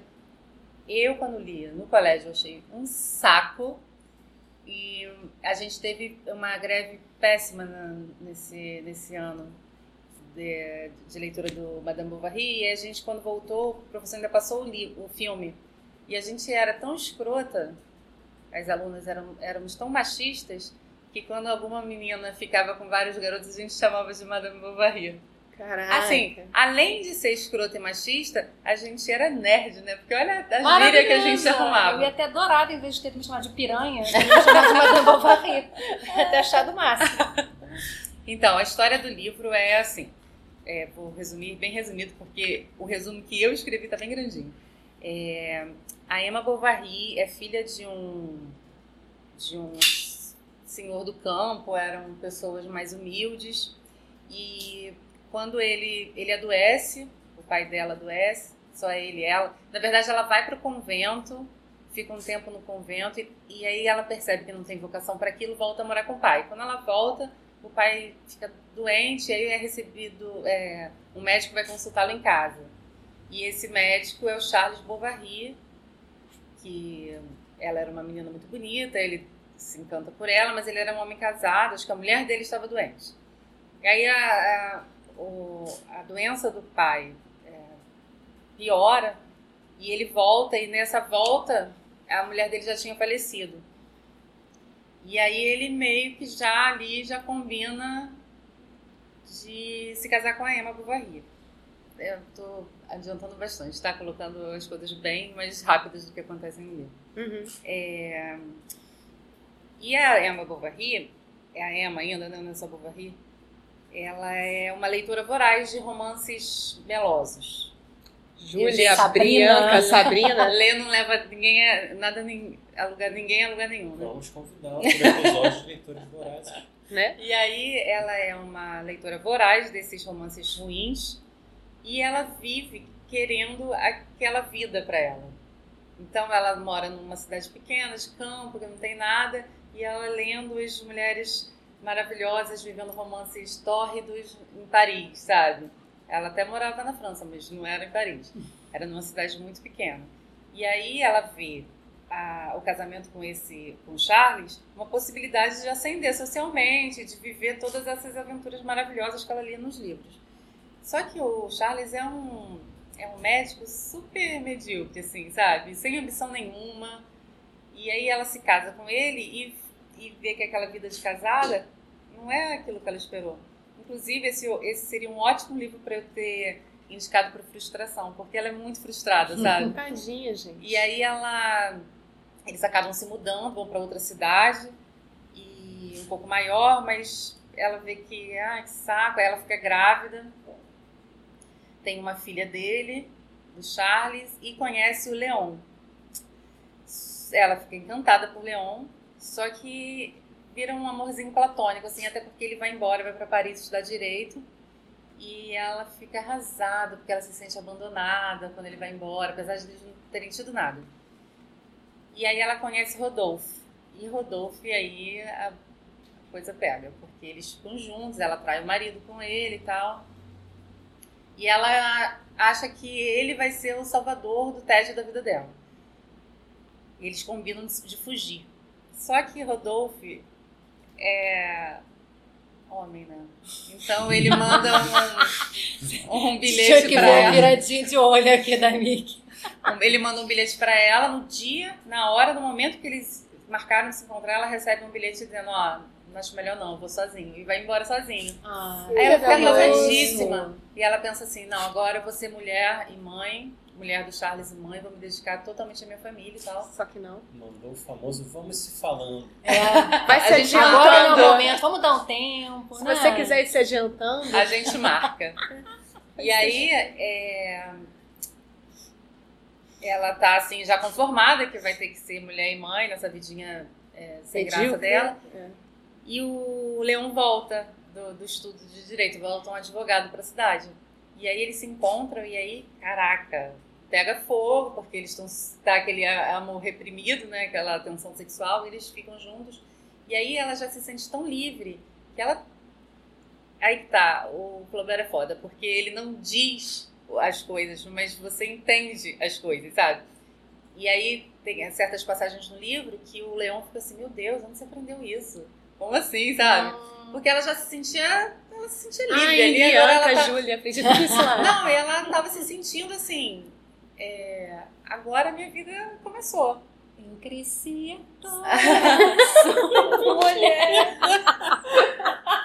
e aí eles fazem. É, ela, ela não sente. Ela, eu, o que eu sinto do livro é que ela não sente remorso por ser uma adúltera. Mas ela tem uma coisa de uma obsessão, né? Ela, ou ela fica obcecada pelos caras, ou ela tipo, vira uma, ela virou uma compradora compulsiva, por exemplo. E ela começa a se endividar. Mas uma mulher naquela época não trabalhava, então ela endividava o marido. Sim. E ela começa a comprar muito, comprar muito e fica louca com isso, a ponto de o Leon não querer mais nada com ela. Que ele faz, tipo, deve pensar, essa mulher é louca, vou me, livrar- vou me livrar dela enquanto, eu ainda posso, há enquanto há dá. E ele se livra dela, ele vai embora, abandona. E o, o vendedor, que eram aqueles vendedores é, Caixeiro viajante, algo assim? é, talvez. E aí ela fazia dívida em cima de dívida. Tipo, comprava uma cortina pra sala que era caríssima, com tecido, melhor tecido. Sabe? Fazia umas dívidas bem loucas, assim. E aí o cara falou assim, ó, você tem que me pagar. Já tem, sei lá, um mês. Ela, ah, não, dá só mais um tempo. E ela não conseguia dinheiro porque a Charles não tinha dinheiro, assim. A ponto de ele ameaçá-la. E falar assim, ó, se você não me pagar até tal dia, eu vou contar pro seu marido que você tá me devendo. E ela. E aí eu vou dar spoiler, porque, enfim. Clássico. É um É clássico, clássico, clássico gente, pode dar spoiler. spoiler. Essa é a máxima do nosso programa. É. Clássico não tem spoiler. Ela se vê sem saída e ela toma arsênico e se mata. E aí de- deixa a, a filha, né, com o pai. E o pai, aí, o Charles aí descobre que ela, ela tinha traído e faz das tripas coração para pagar a dívida dela. E logo depois ele não se mata, mas ele morre também, talvez de desgosto, assim. E aí a, a filha vai pra. vai viver com uma tia. Tipo, a filha é muito cagada, porque nem o pai nem a mãe ligam pra ela, sabe? Cara, que merda. E aí, Flaubert escreveu isso em 1800, lançou em 1857. Ele levou cinco anos escrevendo, porque ele era super per- perfeccionista. E ele tem um. E, e aí, assim que lançou, ele é, foi processado pela Sexta Corte Correcional do Tribunal de Sena por tratar de um tema tão pecaminoso como o adultério. Eu ia perguntar agora se, se a proibição tinha, tinha sido dada por isso, conta né? disso, É. se era por tipo conteúdo erótico também. Peraí. Não, não, Porque ele não fala. Não, até tem uma, uma cena, um- uma passagem no livro que eles é, se encontram dentro da carruagem. E Flaubert narra esse encontro de fora. Ele não é um onisciente, ele narra de fora. E, tipo, ele não diz nada que está acontecendo lá dentro, mas é uma cena, é uma cena, é uma passagem super sensual, sabe? Entendi. Porque ele não é explícito em algum momento. O que, que você ia perguntar, Rafa? Ele, foi- ele respondeu o processo por escrever sobre adultério, é isso? Então, e essa que é a coisa mais louca. Porque é, o cara que. A, a cidade que vai contra ele, o- a, corte que, que o processa, trata a Emma Bovary como se ela fosse uma personagem real, uma pessoa, não uma personagem. Se fosse um- e eles dizem: olha, ela aqui nesse, nesse ponto, ela faz isso. E o advogado de defesa dele era uma merda. E o. Tava jogando pedra numa geni que não existia, né? Exatamente. Só que ele personagem. tinha grana, a família do, do Flaubert tinha grana. E quando ele escreve o livro, ele nunca, nunca vai pensar que isso vai acontecer, porque olha ele escrevendo para a irmã. É, O que me parece agradável, o que eu queria fazer, é um livro sobre nada. Um livro sem vínculo externo, que se sustentasse por si mesmo, pela força interna de seu estilo, como a poeira se mantém no ar em que seja sustentada. Um livro que quase, tão, que quase não tivesse argumento, ou ao menos cujo argumento fosse quase invisível, se fosse possível. As mais belas obras são as que possuem menos matéria. Creio que o futuro da arte está nestes caminhos. Tipo, ele não estava achando que ia causar esse furor todo, sabe? Tem uma coisa que eu tô. Eu abri aqui a história do crime, a criminalização do adultério. O crime de adultério, ele antes, nos seus primórdios, ele só era praticado por mulheres. Ah, O homem é? não era, o homem não cometia crime de adultério. O homem tá liberado. não era julgada, O né? homem, É. exatamente. Não, não cometia Não, crime. não Não era crime. crime, não era crime Ah, pro sim, então. O direito Tá, fala que, no direito Eles fala praticavam adultério, só não era A pessoa que pratica o crime é o sujeito ativo. Tá, E no caso é um sujeito ativo especial, que existe, exige uma característica da pessoa. sim. No caso, ser mulher. Nossa. E isso é meio louco, né? Porra! Isso é Isso é louco pra louco. caralho, né? Caralho não. E aí, é, ele, ele tem esse advogado ruim e tal. Como ele vê que, na verdade, o, o processo não é contra ele, é contra Emma Bovary, que não existe, ele fala a frase mais famosa assim, acerca do, dessa obra, que é Madame Bovary c'est moi. Eu sou a Madame Bovary, não, ela não existe, existe. sabe? E aí todo mundo diz que é, ele é absolvido em 7 de fevereiro. Aliás, está perto, né? Tá pertinho. É, as- a- o que ele aborda? Solidão, frustração e insatisfação, expectativas não alcançadas, ó, vários, vários temas dos podcasts. É, o casamento é uma salvação? No caso dela, não foi. E adultério. E, tipo, ele, ele abordou tudo isso como, na defesa dele, pelo menos, ele diz como forma de: olha só, não dá certo, não, galera. A mulher trai e acaba se matando, porque não dá certo, isso faz mal. Óbvio que ele não pensou isso, porque a eu li o quote dele aqui, a citação dele, e ele queria uns- um livro sobre nada, não, tipo, Era sem uma grande- história. sem grandes pretensões, só que muito bem escrito. Afinal, ele levou cinco anos para escrever e o livro nem é tão extenso assim. Aquele momento, quero ser um autor, quero publicar, quero falar. Ih, caraca. É, e fudeu. É o meu burrinho. Sempre tem, né? E, e esse livro é tão importante para a literatura ocidental que é, na psicanálise criou um termo chamado bovarismo, que é a, a necessidade, o desejo da pessoa ser outra. Porque Uhum. ela vivia aquilo ali, aquela vidinha mais ou menos dela, e ela queria ser, Outra mulher. é, Uma ter mulher em viagens exóticas e, e aventuras e tal. E isso acabou virando um termo psicanalítico. Ih, gente, eu tenho isso, porque eu queria ser Kim Kardashian.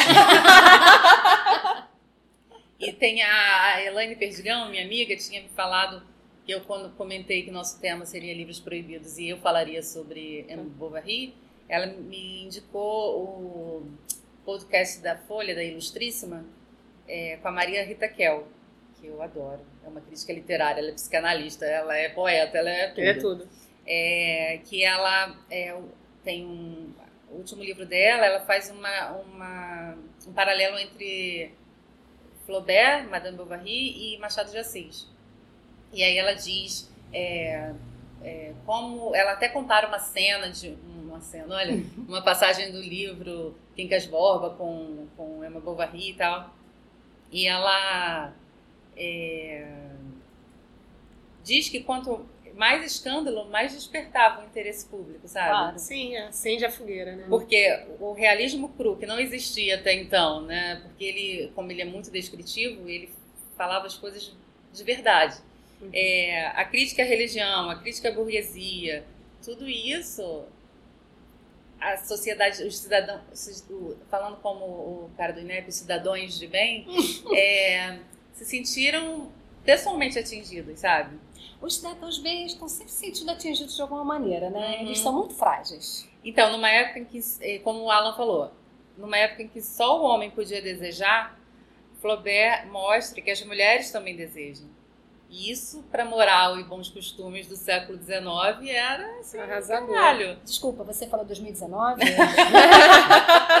Acho que vai virar um. Fazer Tô que aguentando, não, gente. Fazer É. que, não, que nem o Rafa. Não, século XIX. Não, E na aí- verdade, 89, 89, posso fazer um não. gancho? Não, porque eu também li um livro do autor que se fudeu por escrever e também meio que afetou a moral e os bons costumes, que é o livro lá do Salman Rushdie, Os Versos Satânicos. Deixa eu só acabar um minutinho. Nada a ver. esse, esse livro, esse, é, Charles Bovary acaba usando o argumento de que, olha, é, na verdade eu fiz isso aqui para ninguém fazer. Eu acho que ele não, não escreveu pensando assim. É um mas ponto ele, de green, ele- quase, ó. ah, ele- Faz isso não que vai dar merda. É, ele acaba Bom. usando é, esse argumento. Mas tem um livro é, é, chamado Manon Lescaut, que é escrito por um padre é, no século, sei lá, 13, 14, super antigo. Não, século 18. Dá Foi um 1700 Google, e pouco. Que acabou virando obra, é, uma ópera do Puccini. E como eu li os dois há, um- há um tempo, também foi dica da Bianca Caran, minha amiga professora de literatura, eu não eu fico misturando as histórias, assim, porque a, a ópera é um pouco diferente do livro. Mas é, o, o padre escreveu um livro sobre paixões e paixões avassaladoras para os jovens verem assim, ó, gente, não, não se apaixone, que se apaixonar é uma merda. Só que teve o efeito totalmente, totalmente contrário. E, e foi um best-seller, e todo mundo comprava, e todo mundo queria se apaixonar, sabe? E aí ele teve que ser proibido. Cara, que loucura. E, e o padre tinha que ficar se explicando. Não, gente, não era isso que eu quis dizer, sabe? Então eu acho que a, a motivação, o argumento do. do. do, do Charles, ó, do Flaubert, meio que me lembrou Manon Lescaut, sabe? Porque tem essa de, não, ó, tô explicando como não é pra fazer, mas aí o livro vende pra caralho, justamente com, porque a pessoa acha, não, ó, isso aqui é adultério, vou ver como que eu vou trair meu marido. Esse aqui não pode me apaixonar, hum, então vou ver Hum, como então vou me apaixonar, sabe? Aham, As desperta coisas- uma coisa. É, É, o que o Rafa falou né? sobre o Hitler. Que é aquela Woman Camp, não é lá essa coisa toda, Mas só- não é nada. não é nada. Mas vira uma- um fascínio, cria é, um fascínio, cria um né? fascínio, né? Mas fala, Rafa. Então, você falou aí de, de autores que se lascam por publicar livros. né? Às vezes o cara tem uma intenção modesta, né? E depois tá tendo que responder o processo. Um dos livros proibidos que eu vi é o, são os Versos Satânicos, do escritor irania, iraniano, do Salman Rushdie.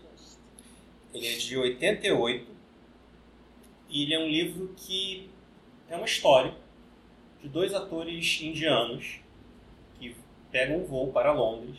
Esse voo é sequestrado e acontece alguma coisa, o avião explode no meio do canal ali da, da Inglaterra e eles magicamente escapam com vida. E no momento, um dos, um dos atores é o. Atores? né, É, são Tá os- que nem eu. são os personagens. Não, é porque são personagens do livro e são dois atores indianos. Um é um ator de, de filmes de Bollywood, que eu acho que é o. Isso já em 1988, né? Isso, é o Gibri, é o Gibril Fa- é, Farista. E o outro, ele é um ator que ele faz voice-over. Ele está indo para Inglaterra, ele abandonou lá o- a cultura dele, está vivendo como ocidental na Inglaterra. e ele faz voice-over. E esse livro ele trata da questão do expatriado, que é um sujeito que, em geral, ele não está satisfeito com a própria vida, com a própria cultura no próprio país dele, mas ele vai para um outro lugar e lá não é bem muito bem aceito ele é, porque é um estrangeiro. Ele trata muito disso nos livros dele. Ele trata muito da questão do, é, do, um, do muçulmano indiano no país do colonizador. Só que ele faz umas alegorias, ele usa é, realismo fantástico e ele pega muitas coisas, muitos elementos do Corão para ilustrar a, as histórias. Por exemplo, esse Gigo Rio, ele é um. Depois que acontece lá o, a queda lá do avião, ele meio que se transforma numa encarnação do anjo Gabriel, dos versos do Alcorão. Resultado, muçulmanos acharam que a sua religião estava sendo insultada e deixa eu ver quando que foi, foi em em 89, o supremo líder do Irã, o Ayatollah Khomeini, emitiu uma fátua, que é uma sentença que não é uma sentença de morte. Eu era criança e eu lembro disso. É uma, uma sentença você é julgado pelo Estado, você tem um poder executivo, é, põe a pena de execução, vai matar a pessoa. Nesse caso, não. Era Qual, uma jura, né? É, qualquer muçulmano poderia matar ele. Tipo, tá liberado. Pessoas na rua podem... Tipo, caçem o Hassan Mahmoud. Exato. Pode caçar, pode matar numa boa. Virou alvo, né? Virou alvo. Ele sofreu vários atentados. Conseguiu escapar, mas, Sim. por exemplo, o seu um dos tradutores dele também é, sofreu uma, é, recebeu uma fátua e não teve a mesma, so a mesma sorte. Gente. O tradutor? É, acho que é o tradutor É tipo Itoshi matar o mensageiro, né? Exato. Podia é, ser assim. Pois é. é o tradutor Itoshi Igarashi, é, eu imagino que deva ser tradutor para o japonês, mas pode não ser, não importa. E assim, o livro ele não tem. Ele, ele é legal, é um livro maneiro de realismo fantástico. Tem lá, faz umas piadas lá com, com, com a religião e tal. Mas não é. Mas ele não, não, não, chega a ponto de desfazer da religião, assim. Não, não, não né? momento nem é um livro sobre religião. É por acaso. O tá pano ali. de fundo é a religião, ou tem a religião como item, é, mas não é tem, sobre. É, não, não é sobre, nem é isso. É um livro sobre imigrantes, sobre o, questões do imigrante e essas pessoas que passaram por uma situação extraordinária. Não tinha nada demais o livro. E ele é legal, ele é maneiro de ler, é divertido. E ele se refugiou onde? No Reino Unido, na Inglaterra. E ele está lá até hoje? Acredito que sim. Porque não é muito inteligente, porque lá tem muito muçulmano, né? tem bastante muçulmano, mas é mais ocidentalizado. Não é, um, não é uma teocracia. Não são os, os radicais, né? É. Não é gente maluca. Ou até talvez ele tenha algum tipo de, de, de, salvaguarda lá, no sentido de ter um pouco mais de segurança, enfim, ou uma... É que nem a, a Malala, né? É, tá Exato, que também está em, em, tá, tá em Londres. E da mesma forma que você tem muçulmanos querendo a cabeça dele, você tem os outros que falam, não, galera, peraí, não, Menos, é galera. Assim, faz, faz, isso, isso não, galera. Né? Então a gente vê que isso, essa coisa se perdura, perdura até hoje, né? Não é um fato só, um fato histórico pra gente falar, ah, isso um dia aconteceu, uma perseguição não, aos década livros. de 80, né? Quer dizer, é. década de 80. 89, quase, quase 90. 90. Ontem. É. Ontem. E hoje? Gente, pra gente, tá? É. Oi, linda. Gente, 90, tô fazendo novela de época nos anos é. 90. E isso é absurdo. Não, não é, gente. A gente tá velho mesmo. E sabe o que é engraçado? O... A cultura muçulmana ela tem uma tradição literária super forte. Sim. Também por questões Até por conta de, de, não poder se expressar através de, de, de, de Quer dizer, tem certas limitações para a arte, né? Tem. Você não pode. Arte pictórica. Arte né? pictórica, você não pode é, é, representar, se não me engano. Ah lá. Você não pode representar lá As criações. o profeta Maomé. Então eles evitam desenhar pessoas. Exato. Então toda a arte visual deles seguiu um outro caminho. Que é então... é linda, inclusive, mas não, é, não se parece com a, com a arte ocidentalizada. Definitivamente. Então, como como é que eles se expressavam? Eles se expressavam contando histórias. Daí vem a história das mil e uma, uma noites. noites. é. Entendeu? e, e você tolia, tolia um muçulmano de contar histórias, né? É um, um negócio difícil. Mas assim, o livro é maneiro, eu recomendo, vale a pena ler. Esse sim, esse pode ler. Ah, o meu também, eu recomendo. Aliás, é um clássico. Eu, eu sou muito ruim de clássico, Mas eu acho que Emma Bovary... Você é ruim de clássico. Imagina. Eu sou, não, eu sou... Se não isso é ser ruim de clássico. Imagina eu, né? Ela Porra. chega metendo cânone ocidental aqui. Eu, Não, mas é, mas é por Lembra causa quando da ela trouxe a? Enfim, não, não falaremos O Alan isso. falou no Gente, grupo mas eu me formei em línguas clássicas, eu tenho que ter lido isso. Que a gente tá falando da Anitta, ela chega assim, peraí que eu vou citar toda a obra de Machado pra você, tá, querida? Cara, e hoje, como é que vocês veem essa proibição, essa perseguição, tanto aos escritores quanto aos livros, assim? Vocês têm episódios atuais? Bom, não diria na literatura, mas teve esse que procói que teve de exclusão de postagem no Instagram do Inis. do Inis. Tiraram coisas falando do Jean Willis, tiraram várias coisas falando Marxismo. sobre Que é uma supressão de comunismo. conteúdos, né? De tudo Exatamente. isso, de conteúdo escrito também. Cara, te falar, eu não tô usando o Facebook, né? Mas a minha conta, ela permanece ativa, enfim. Tem algumas coisas salvas, bacanas ali. E aí, outro dia eu tava procurando o post do, desse livro que foi proibido no Santo Agostinho. E aí eu entrei, fazia muito tempo que eu não entrava no meu perfil. E eu vi que tinha vários anexos, tava assim, anexo não disponível de links que eu compartilhei E tiraram do ar. Tiraram do ar. E foi tudo na época. assim, a última vez que eu usei Facebook ativamente foi é, na época das eleições, assim. Mas eu acho que muita gente tira por medo também, sabia? Eu imaginei isso. Pra não permanecer esse registro, É. né? Do que foi falado. Até porque eu acho que esse barco já foi, sabe? Não adianta mais. Se, se alguém postou, não adianta deletar. Mas eu entendo que delete porque tem medo.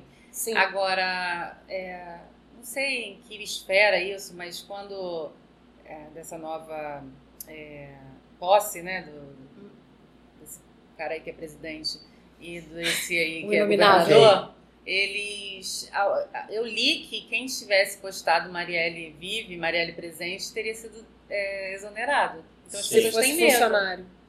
né? Sim, ele fez uma, uma limpa anti-ideologia no, É porque a ideologia para ele só existe a de esquerda, né? É. A ele não. no segundo, acho que no segundo escalão de governo. Foi até aquele episódio de que nessa brincadeira demitiu as pessoas que era responsável Que- por contratar e demitir pessoas. Então, Que irônico, né? Então, é, eu sei que a Camila já puxou uma questão nova, mas, é, Renata, você tem algum livro que você vai falar em específico? Eu tenho. Eu tenho mesmo. Eu tenho muito. Eu tenho muito. É, então, eu escolhi um livro do tio Fidel, não é mesmo? Fidel Castro. Agora a gente não pode nem dizer vai para Cuba, porque você já foi, né? Então, eu na verdade eu só fui pra Cuba porque eu ouvi tanto ano passado, vai pra Você Cuba falou, então eu comunista, vou. eu falei, agora eu vou, entendeu? Vou. É, enfim, e eu sempre fui louca pela Revolução Cubana, mas eu não tinha muito é, escopo, então eu li bastante, mas assim, quando você chega no, Na ilha? na ilha, que você vê assim, né, a personificação daquilo tudo, é, é incrível, é sensacional. O livro que, eu- do qual vou falar, que é o A História Me Absolverá, ele não está na lista dos proibidões da ditadura, Sim. né? Teve até um livro do Fidel que foi é, proibido, um do Che Guevara, também alguns, mas esse especificamente não tá. Na verdade, esse livro, ele é de 53. Então, ele já tinha sido publicado no Brasil antes do período da ditadura, é, tinha esgotado, enfim. Mas, é, com o golpe de 64, aqui uma das coisas que os generais proibiram, né, fora cortar as relações diplomáticas com Cuba, era também falar sobre o assunto, né? Cuba se tornou um, um tabu. É, e, novamente, né, isso foi em 1964, mas poderia, Poderia ter sido 2019. 2019. Você falou 2019? Oi, querida. Oi. É, Desse esse papo, né, do, do vai para Cuba, volta para Cuba. Isso, essa sementinha começou a ser plantada lá atrás. É, inclusive o Rafa falou do Eisenhower, né? Tava lendo que o, quando ele veio para o Brasil em 60, os brasileiros receberam ele no aeroporto com uma faixinha We Like Fidel. Por- Porque é, na época da Revolução, assim, em Cuba teve uma teve uns respingos aqui no Brasil. Teve inclusive um brasileiro chamado, vou pegar o nome dele aqui para vocês, que ele era do Partido Comunista e ele botou uma bandeirinha, o nome dele era José é, Venegas Valdespino. Brasileiro não, gente. Ele era ex-líder estudantil cubano, que morava Ah, no Brasil. falar, nossa, que nome mais latino. É, e ele botou a bandeirinha ali do, do movimento 26 de julho no Pão de Açúcar e no Viaduto do Chá. Então nós já fomos muito parceiros. É, enfim, e esse livro, ele é, ele entrou para a história da Revolução Cubana, porque ele na verdade é a defesa do próprio Fidel Castro na ocasião que ele foi preso pelo assalto ao quartel Moncada. É, o assalto ao quartel ele foi considerado o, o primeiro grande passo a caminho da revolução. Tem, tem muita gente que a gente está comemorando 61 anos agora, né? Porque foi 1 de janeiro de 59, pra, enfim, Peça pra fazer conta. isso de humanos, né? Mas em Cuba existe esse esse imaginário que a revolução começou, né? As primeiras sementes começaram a ser plantadas em 53. Fidel Castro, ele era é, líder também de movimento estudantil. Uhum. A gente começa quando a gente vai pesquisando, né? A gente É, começa a perceber cada vez mais porque Pontos, que né? hoje nós professores somos é, os grandes inimigos, né? É, então, ele era líder do movimento estudantil. A gente está falando de uma época que Cuba era balneário dos Estados Unidos. A galera, Cuba para Miami, acho que é 130 É, quilômetros, muito algo assim. Uma noite você botava os carros nas balsas e chegava, né, para pegar uma prainha, assim. Então, é, fora eles serem balneário americano, eles vinham de ditadura atrás de ditadura. É, e aí a gente chega no momento que entra a ditadura do Fulgêncio Batista, que era um, enfim, um regime totalmente é, absurdo. Mas e era um regime é, ditatorial. mas, é, defendido pelos Estados Unidos. É, na época, o Fulgêncio em si, ele, ele também deu um golpe. É, assim, vamos, vamos tentar entender assim, é Bolsonaro-Mourão? Hum. Tem o ruim e tem o pior? Foi mais ou menos isso. É, e quando, esse, quando, quando a gente está contextualizando essa época de, da década de 50, a população cubana, a gente está falando de uma população que vivia na extrema pobreza. A gente está falando de uma miséria de, de boia fria, né? porque a, a economia de Cuba era baseada na cana-de-açúcar. Então é sazonal, né? Você tem emprego quando você tem safra, quando não tem, e aí as pessoas tinham que migrar para, tráfico de drogas, prostituição, enfim. E aí, diante desse cenário, a gente tem Fidel, que se junta com a galera ali da FEU, Federação dos Estudantes Universitários, e eles têm essa brilhante ideia de assaltar o quartel Moncada, que era o maior, é, enfim, o maior... Era o maior. Quartel, Não, que tem Quartel. um... Não, Quartel-general. não, tem uma palavra que é disso, é o maior... Guarnição militar. Guarnição. Guardavam as armas e tudo É, mais. é, né? é. Não tem importância de sem saber disso. Ah, mas é porque é tão lindo. É Paiol. paiol bonitão. Uhum. Onde que eu parei, produção? Era o maior. Era o maior paiol. Eles estavam tentando tomar um depósito de armas. Então, as- é, a, a tentativa de tomada do, do Quartel Moncada, que era a maior guarnição militar da época, que fica em Santiago de Cuba, oeste, é, tinha, tinha essa ação simbólica, né, de você tomar as armas da mão do, do- do- dos ditadores e Fazer a revolução. é, a ideia, na verdade, nessa época, não era tão de uma revolução, porque é, era um bando de estudantes, né? Uhum, assim, não, acho que eles não tinham Eram nem ideia. guerreiros, né? Não, ninguém Imagina. sabia. é, ninguém Tinha tinha, estrutura, Não, não. Tanto que deu errado, né? O assalto Uhum. ao quartel, que foi no dia 26 de julho, por isso que o grande movimento, né? Hoje, o movimento do 26 de julho é o Dia Nacional de Cuba. É, por conta disso, eles escolheram o momento do carnaval. Carnaval em Cuba é em julho, Hum, que engraçado. Ai, que é uma excelente ideia, né? Podia Mesmo que não é no verão. Aquele friozinho, dá pra fazer até quentão. né? É, e eles escolheram a a época do carnaval exatamente porque é o momento que a população tá, tá anestesiada, Aham. né? Tá festiva. Então eles pegaram esse momento e o plano era o Fidel ia tomar o, ah, o quartel o Raul ia ficar no Palácio de Justiça e o Abel Santa Maria ia ficar no hospital Saturnino Lore, que é ali do lado, que era para cuidar dos possíveis feridos. Em Santiago, quando você visita, hoje é considerado assim, o Memorial 26 de Julho, né? Porque um fica pertinho do outro, uma, uma, uma questão de estratégia, um complexo, exato. É, por isso que eu queria tanto ir para Santiago, né? Eu fui, fui uhum. para Cuba, assim, você chega em Havana, tinha uns lugares ali perto que, enfim, você chega de carro. Mas Santiago foram, assim, cara, encarei 12 horinhas de visão. Eita. É. Eita. Mas valeu a pena, assim, cada segundo, porque Santiago de Cuba é considerada a cidade mais revolucionária, né? Foi ali que tudo começou.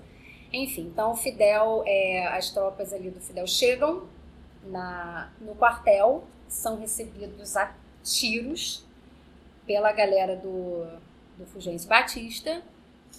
É, o Abel Santa Maria, que estava no hospital, ele é morto no próprio dia, na hora. Então esse esse movimento acaba não dando certo nesse sentido, né? Mas planta-se uma semente revolucionária na população. Por quê? É, no próprio quartel, os presos são torturados e muitos são assassinados ali mesmo. E o Fidel, que ele né, era o líder ali do movimento, ele é condenado a 26 anos de prisão. E na prisão, o Fidel era advogado, né? Então ele recusa os advogados de defesa. Não é que ele recuse propriamente dito, ele fala aqui que ele teve até algumas, uh, algumas pessoas do movimento do 26 de julho que se propuseram a ajudar, se propuseram a, a defendê-lo. Mas o, o movimento ali da prisão, eles não permitiam que os advogados é, passassem mais um determinado então, um X tempo com ele, ele não podia ter reuniões particulares com o advogado. Uma história um pouco assim, atual, né? Um preso uhum. que tem um tratamento diferente. É um preso como é, outro qualquer, mas é totalmente diferente. Qualquer, exatamente. Então, na verdade, ele escreve a própria defesa que é, foi transformada né, nesse livro, livro é, que na verdade essa defesa ela é vista como um projeto revolucionário, tipo, é, é, uma, é um tratado né, que, que inicia, é o pontapé inicial da revolução, e é, não deixa de ser um, um, discurso de, de denúncia né, contra esse, esse regime do, do Batista. É, tem uma parte aqui que ele fala no, no livro que eu achei sensacional pelo fato dele ser advogado, ele se coloca assim. É, bom, vocês estão me acusando, então, estão dizendo né, que tem a sanção de privação de liberdade de 3 a 10 anos do autor de uma, de uma ação dirigida a provocar um levante de pessoas armadas contra os poderes constitucionais do Estado. Então é disso que vocês estão me acusando. Agora, veja bem, quem lhe disse que promovemos levantes contra os poderes constitucionais do Estado, visto que a ditadura que está imperando neste momento é, é tudo contra, menos constitucional. É, é, é brilhante sentido. isso, né? Então, no livro, ele faz críticas ferozes ao regime é, batistiano e ele convoca o povo a, a, a requerer mudanças do sistema. E é sensacional porque ele diz assim: quando eu falo do povo, eu não me refiro aos setores acomodados e conservadores da nação. É, eu estou falando da grande massa é, que, que, enfim, sofreu injustiça, que não tem uma terra para plantar, que não tem remédio para dar para os seus filhos, que não tem é, possibilidade, não tem acesso à educação. É, inclusive, tem um, um, museu em Trinidad, que é uma cidade, enfim, duas horas ali de Cuba, que é o Museu da Luta contra os Bandidos. Esses bandidos eram os contra-revolucionários. E nesse museu tem uma sala que é quase que toda ela dedicada ao livro, a esse livro do, do Fidel, porque ele fala assim, é, ele, eles colocam frases do tipo, em Cuba há 200 é, mil famílias, 400 mil famílias que vivem no campo, amontoadas em, em, barracão, em barracões, em cortiços, em porões, não sei o quê. É, 2 milhões e 200 mil pessoas da nossa população urbana pagam aluguéis absurdos, enfim. E aí eles colocam essas frases com fotos da época, ou seja, fotos da população rural é, subnutrida, né, sem acesso nenhum a qualquer tipo de saneamento básico. E do lado, é, no museu, tem fotos assim dos jantares dados no, no, Palácio do Batista, né? Desigualdade. Né? Exatamente, é. que atualmente foi, é, é, eles pegaram o Palácio Presidencial e hoje é o, é o Museu da Revolução, né? Ali na, é, um movimento bem, bem simbólico. E na realidade, o Quartel Moncada hoje também foi transformado no complexo educacional. Tem é, escolas primárias, secundárias. Assim. Ressignificação. Total, total. em vez de gentrificação, né? Né? É. É, enfim, e, então eu acho que esse livro ele acabou assim entrando para a história. Se a gente está falando de 53, né? Assim, o triunfo da Revolução foi da final de 59 ali. É, inclusive, para quem tiver interesse em saber mais da Revolução, esse não foi um livro proibido, proibido, mas enfim, bebi muito da fonte, que é um livro chamado História da Revolução Cubana, da Viva Chomsky, filha do Noam Chomsky.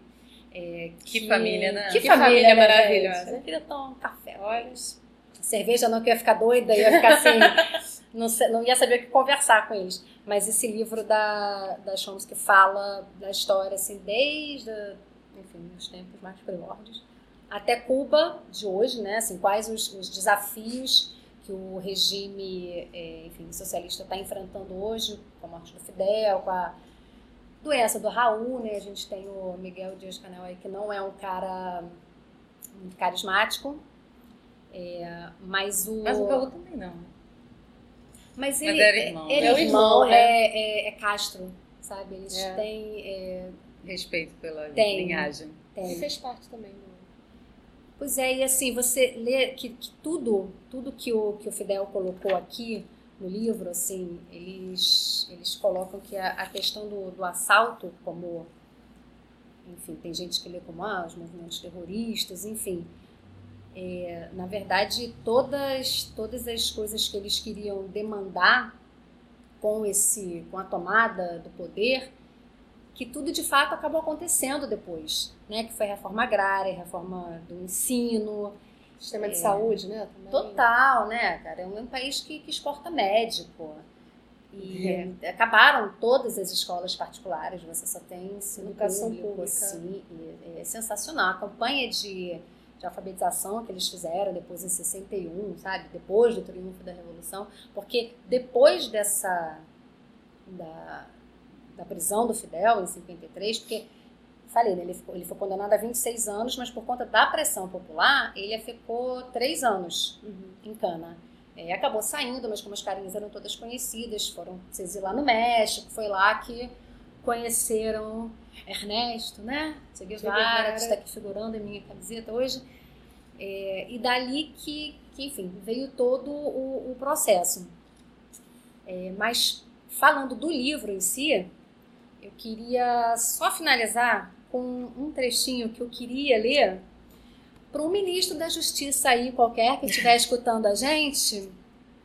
Que já tenha sido juiz, talvez? Que já tenha sido juiz. Olha, cuidado, porque se o ministro da Justiça parar para ouvir no nosso, nosso podcast, pode ser preso. É, vou chamar os legalistas aqui, Alain, Segura por aí, favor. Segura aí. A gente tem um advogado, gente, para escrever a nossa defesa que é a seguinte, ele fala assim, é, ah, e esse julgamento do, do Fidel, ele se deu num, num, tribunal de urgência que foi montado dentro do hospital do Saturnino Lora, aquele que o Abdel tinha sido, tinha sido assassinado.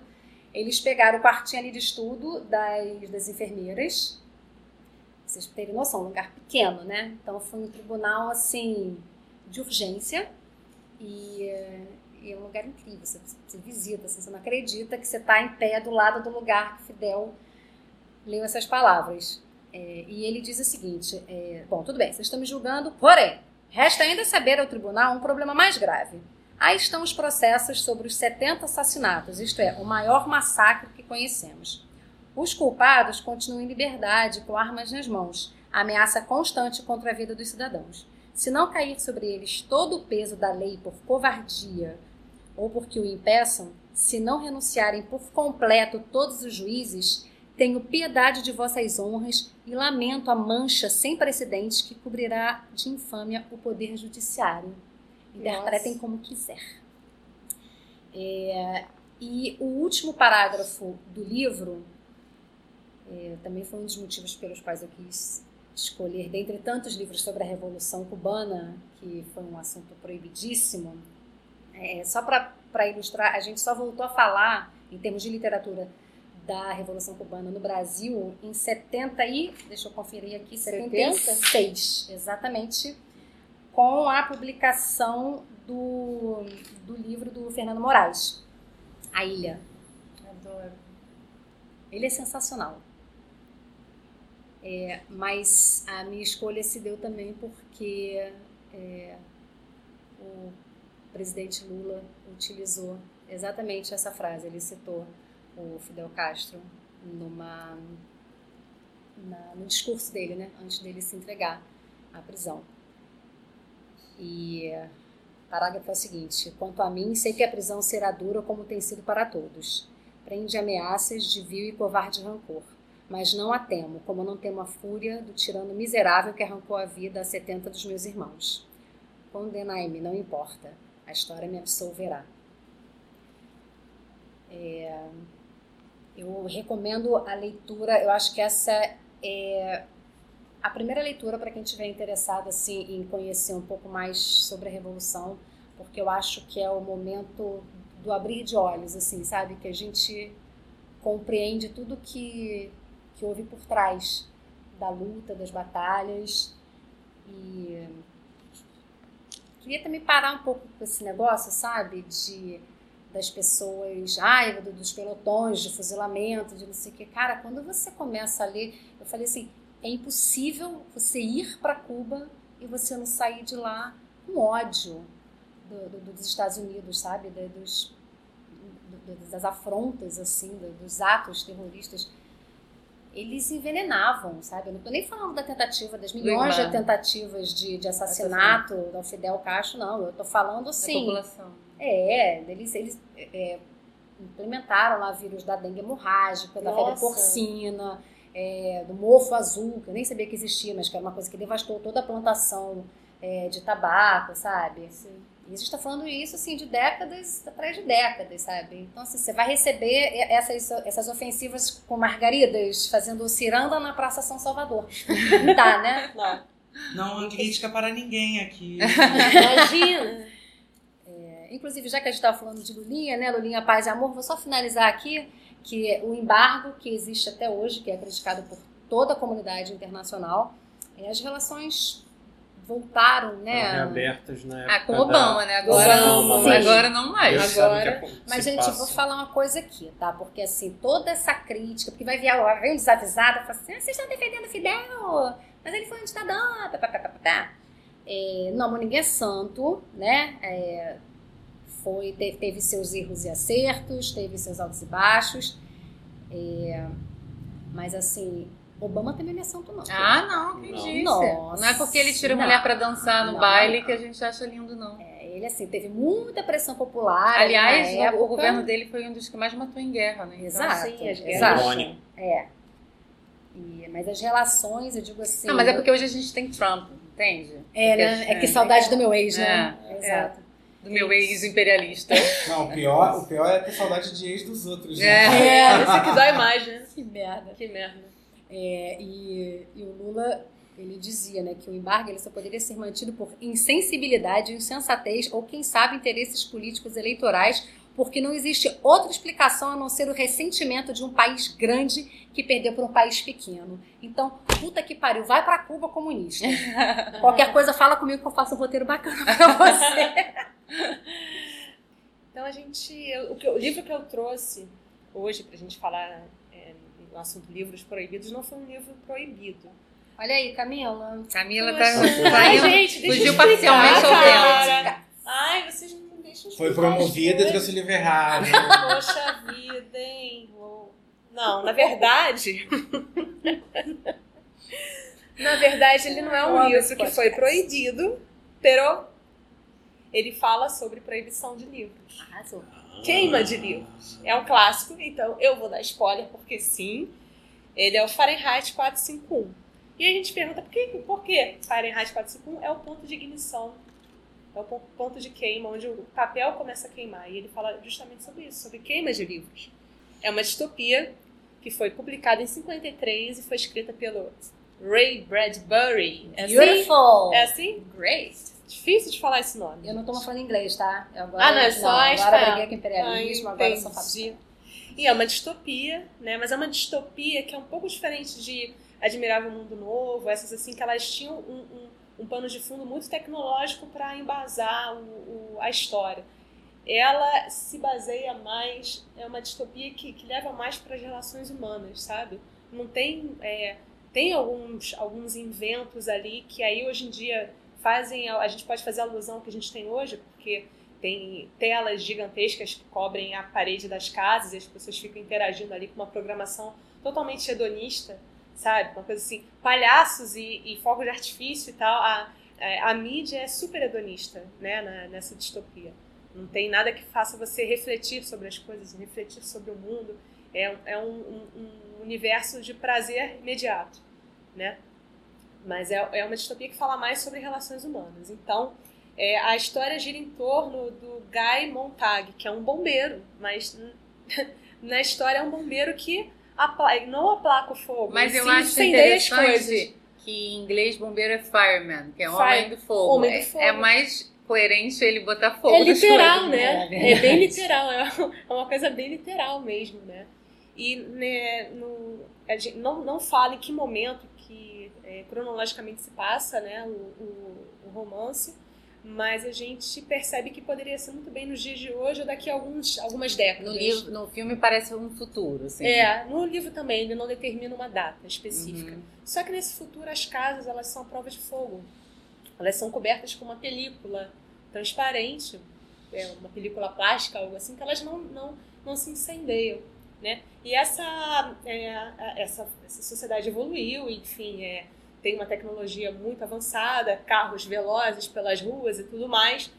Só que ela deixou de lado algumas coisas que são que eram da tradição humana, tipo de é, é, algumas produções foram brecadas, inclusive os livros. Em algum momento, né, os livros foram proibidos porque as pessoas também deixaram de ler.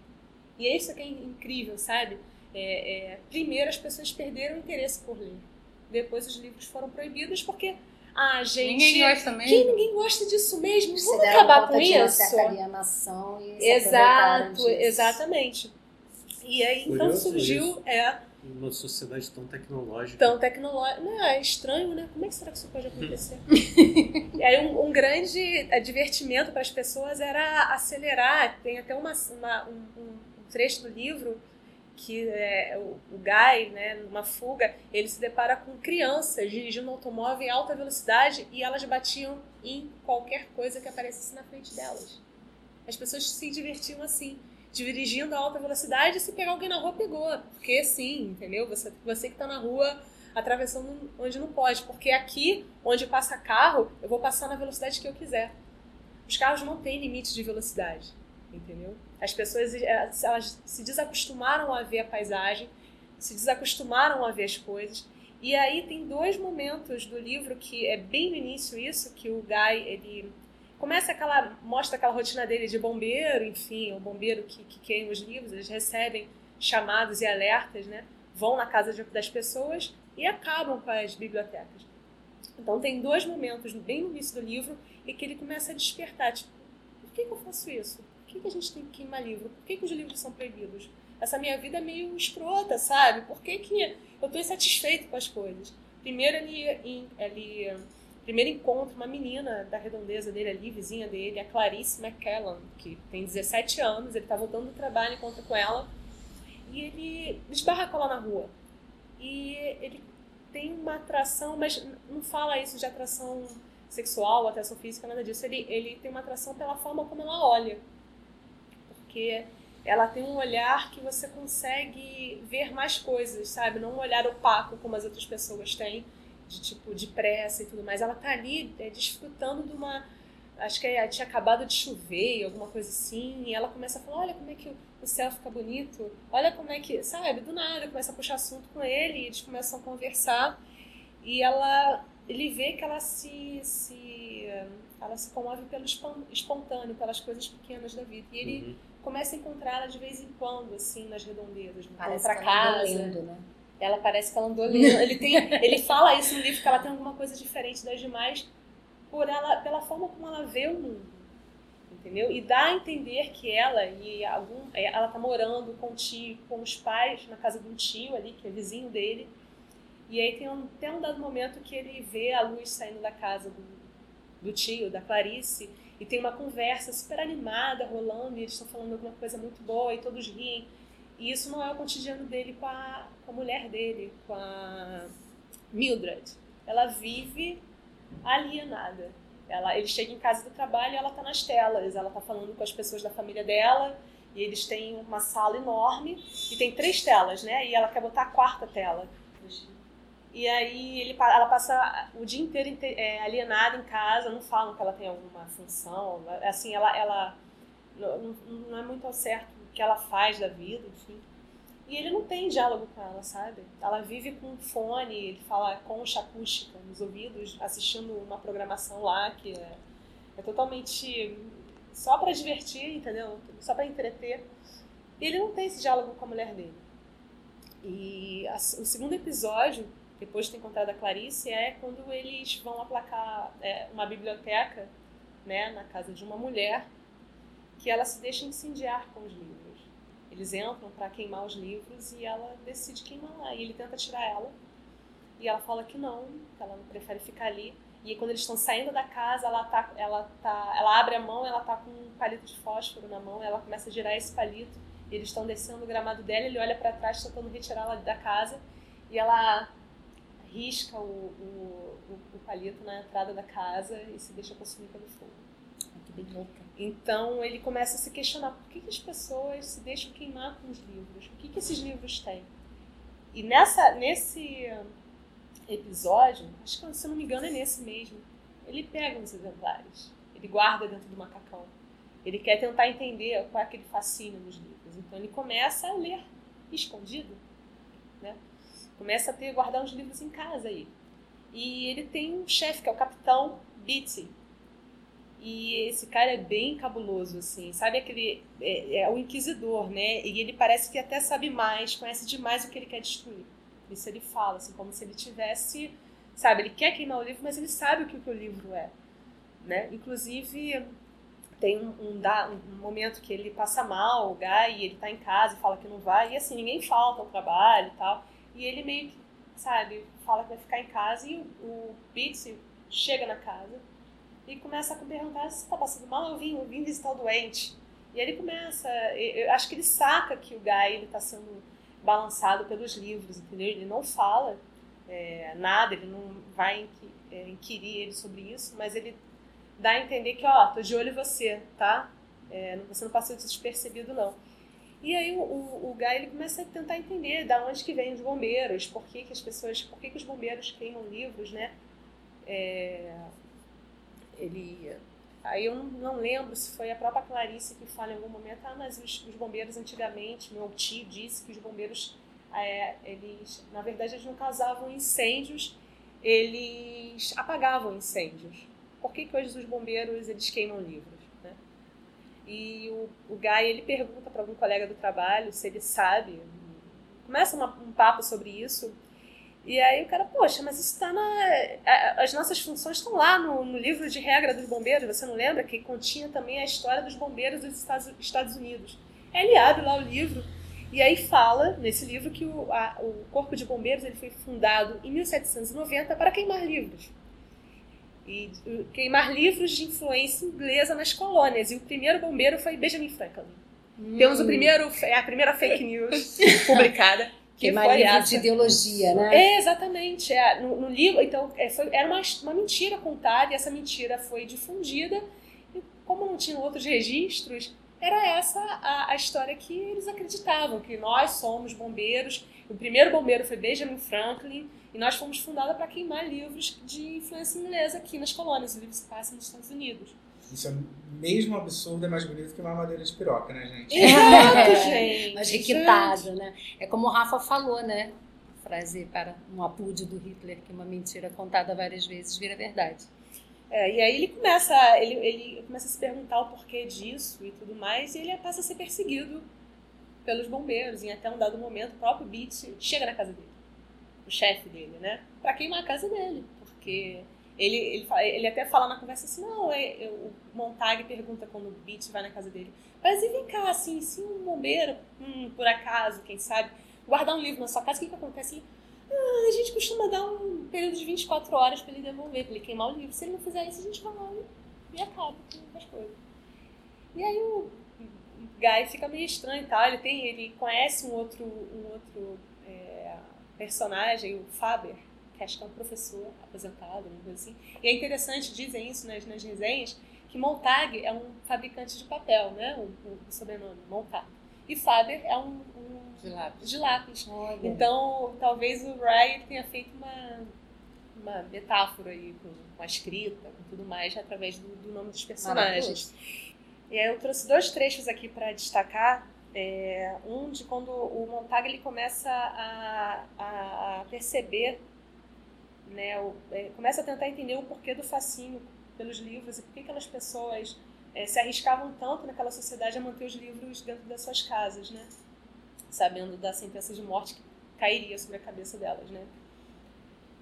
É, e ele fala do episódio da mulher que morreu. Ele fala, tá conversando com a esposa dele, com a Mildred, e ele fala assim: "Não foi apenas porque a mulher morreu", disse Montag. Ontem à noite eu pensei em todo o querosene que usei nos últimos dez anos e pensei nos livros. E pela primeira vez percebi que havia um homem por trás de cada um dos livros. Um homem teve que concebê-los, um homem teve que gastar muito tempo para colocá-los no papel. E isso nunca havia me passado pela cabeça. Aí o Montag sai da cama e ele fala: às vezes pode levar uma vida inteira para um homem colocar seus pensamentos no papel. Depois de observar o mundo e a vida, e aí eu chego e em dois minutos, bum, está tudo terminado. E a mulher dele não quer ouvir, me deixa em paz, eu não fiz nada, ah, sabe? Ela, ela, eles não estão, eles estão meio que discutindo e ele, ele puxa essa história e aí você vê que o cara tá começando a despertar, sabe? O porquê daquilo. Então, resumindo, ele acaba sendo perseguido, é, ele, ele começa uma fuga, né? Os, ele, ele, começou, ele plantou é, é, exemplares de alguns livros na casa de bombeiros para que o alarme fosse contra o bombeiro e queimasse a casa do bombeiro, sacou? Ele se refugia na casa do Faber e o Faber ajuda ele, ele troca de roupa e tal, pega uma maleta com uma roupa para depois trocar, porque existia um, um, mecanismo, na verdade, um tipo um robozinho em formato de cachorro, que é o sabujo mecânico, que ele detecta odores da, da pessoa, né, através do DNA e tal, ele pode caçar qualquer pessoa se tiver alguma amostra de DNA que vá para ele, ele detecta é essa pessoa, Muito, mas né? ele não, ele, ele mata com anestésico. Olha só, a, a sociedade é tão hedonista que a pessoa morre anestesiada. Acho ótimo. Entendeu? Gostei. É. Ele dá um anestésico e depois morre, enfim. E aí ele é perseguido e tudo mais, ele, ele cai num rio, ele, ele se refugia no rio até para que esse sabujo mecânico não o encontre, né? Porque para não pegar o faro dele mais Gente, rápido. isso é aquele episódio de Black Mirror, que aqueles cachorros de metal. Isso é muito Black Mirror. Sim, é inspirado, é inspirado. Ah, tá, tá. Acho que é até inspirado. Achei que fosse coincidência. E aí ele Nada é encontra uma galera no, no, na, na à beira de um, uns trilhos de trem, e essa galera é uma galera outsider, formada por é, professores, pessoas que estão à margem daquele sistema. E Naquele ele... sistema? Aquele? Oi, oi, Lino, tudo bem? À margem daquele sistema e tentam sobreviver ali. E o que, como é que eles fazem para sobreviver? Eles guardam na cabeça trechos de livros. E isso, isso é, uma, é, uma, é uma mensagem muito legal que o livro traz, que o livro é aquilo muito que a Michelle fala, depois que o cara publica o livro, o livro não é mais o escritor, na verdade o livro ele ganha significados também pelas pessoas que o leem, né? Então é uma mensagem bacana do tipo, o livro não é só o, o esse, esse o cadernado, né? esse suporte de coisas, mas isso é o que você aprende do livro. Então eles começam a, a eles guardam trechos dos livros para que quando houver quando houver uma grande guerra e quando aquele sistema cair, eles possam enfim republicar aqueles pensamentos que eles guardam e os livros voltarem a existir. Mas quem guarda os, os livros são as pessoas, a cabeça das pessoas e não o suporte. E aí tem um trecho incrível que eu vou ler Gente, uma declaração de amor esse livro. É uma declaração de amor aos Maravilhoso. E aí, nesse encontro que ele tem com essa galera outsider aí, e, e, e é, que acolhe ele, porque eles tinham uma TV.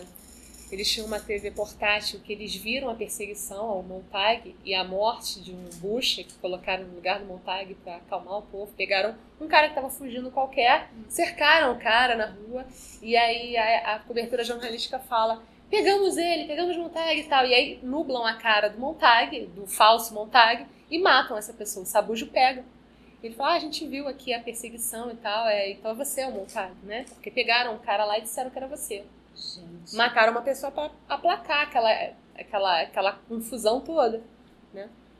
E aí um dos caras, né, um dos professores fala assim, é, mas o nosso método é mais simples e conforme pensamos, melhor. Tudo o que queremos fazer é manter o conhecimento que pensamos precisamos manter intacto e seguro. Ainda não estamos prontos para incitar ou oferecer ninguém, pois se formos destruídos, o conhecimento estará morto. Talvez para sempre. Somos cidadãos modelo à nossa maneira. Caminhamos pelos velhos trilhos, passamos a noite nas colinas e as pessoas da cidade nos deixam em paz. De vez em quando somos detidos e revistados, mas não há nada em nós que possa nos incriminar. A organização é flexível, muito solta e fragmentária. Alguns de nós fizeram cirurgia plástica no rosto e nas impressões Oi? digitais. Oi? Neste exato momento, estamos com uma tarefa terrível. Estamos esperando que a guerra comece e termine o mais rápido possível. Não é agradável, mas por outro lado, não estamos no controle. Somos a minoria excêntrica que clama no deserto. Quando a guerra terminar, talvez possamos ser de alguma valia para o mundo. Cidadão de bem é isso, Né? né? Que detém conhecimento. Exatamente. Então, assim, fica a, a, o convite para ler esse livro, que, cara, foi escrito em 53 e continua sendo.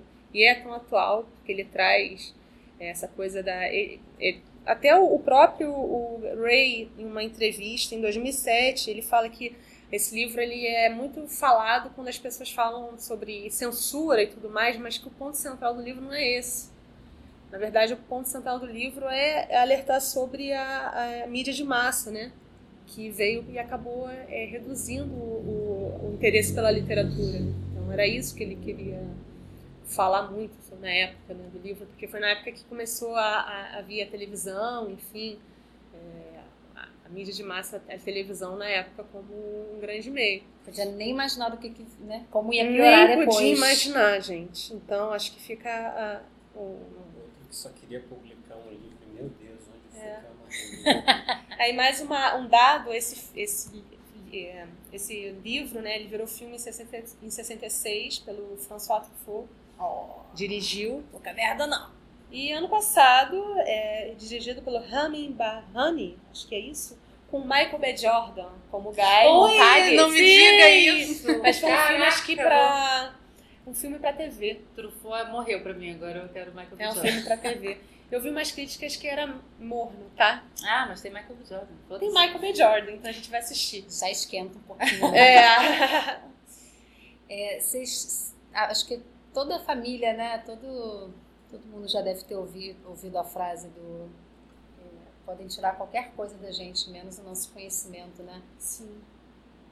Eu acho que ficou muito claro diante de tudo que a gente expôs aqui do quanto é, vou colocar entre todas as aspas do mundo, né? Quanto é perigoso o, a pessoa que, que pensa, que lê, que questiona, né? Que tem um pensamento crítico, assim. E dá para a gente entender um pouquinho esse cenário que a gente está vivendo na política brasileira, do porquê que Infelizmente. escritores e artistas é, e professores, todo mundo que fomenta de alguma maneira esse pensamento inimigo, crítico né? é o inimigo. É. E é, e é isso que eu achei legal também, que o livro traz essa, essa, essa mensagem do livro tá dentro da gente, sabe? Acima de Total. tudo. É O livro não tá na né? estante. É uma declaração de amor Sim. aos É uma livros. declaração de amor aos livros. Assim, o quanto a gente pode absorver dos livros, o quanto a gente pode guardar dentro da gente. E esses caras estão guardando para o momento oportuno de chegar e ir lá um a um digitar o que eles sabem dos livros e republicar esses livros. Então, os livros moram não nas, nas estantes, eles moram dentro da gente. Por isso que mora dentro de mim também um ódio tamanho daquelas pessoas que falam assim, ai gente, ai, eu dei ler. Aquela galera ai, da rede chato. social que você tem que fazer alerta de textão, do tipo assim, gente, é. desculpa qualquer coisa, mas eu vou publicar dois parágrafos. Aí a pessoa é. comenta ali, tô esperando sair o um filme. Porque eu não quer ler. Escroto. E é outro alerta ai. que o livro próprio traz, que as pessoas primeiro, primeiro deixaram de ler passaram a não se interessar pelos livros. É uma etapa, né? É uma etapa é, e só depois os de livros merda. foram proibidos. Então, é, é pra gente não deixar também. A gente, é, é, a gente aqui do Tem Gente, do podcast Tem Gente, é, acho que é um, é um né, nem uma obrigação, porque, mas enfim, a gente ama os livros, sabe? A gente não quer que os livros morram. Então, ter esse podcast aqui, ter essa conversa sobre os livros é uma forma de manter os livros vivos dentro da gente também. Eu espero que vocês mantenham os seus livros preferidos dentro de vocês. Resistência, gente. É. Gente, é o seguinte, agora a gente tem uma conta no Catarse. Tá? Aê! É hora de passar o chapéu. Tá, e o padrinho não tava dando muita podia sorte pra tá gente. Roubando, eu podia estar tá matando, mas a gente tá aqui pedindo só uma singela contribuição. Sim, uma singela contribuição, um café talvez, ou um chá, porque a Michelle não gosta de, de café, então, enfim, a gente toma café, a Michelle toma chá e ela fica Fica zen. Zen. Então, galera, a gente vai passar os links, o link depois do nosso catarse no descritivo do episódio. Vocês podem ir lá e contribuir. Só dar procurar a gente, né? Procura podcast gente, tem gente. Podcast tem gente lá no Catarse. E Vamos ajudar, ajudar, é, por favor, galera. A literatura a resistir. Tá? Por favor, ajuda nós. apelando aqui, gente. Camila está chorando. Se eu fosse vocês, eu tava Ajuda nós! Muito boa tarde, senhoras e senhores. Desculpe interromper o ciência da, da sua viagem. Mas eu trago aqui esta deliciosa bala refrescante, macia, saborosa. Chamada podcast, gente. Beijo, beijo. Tchau.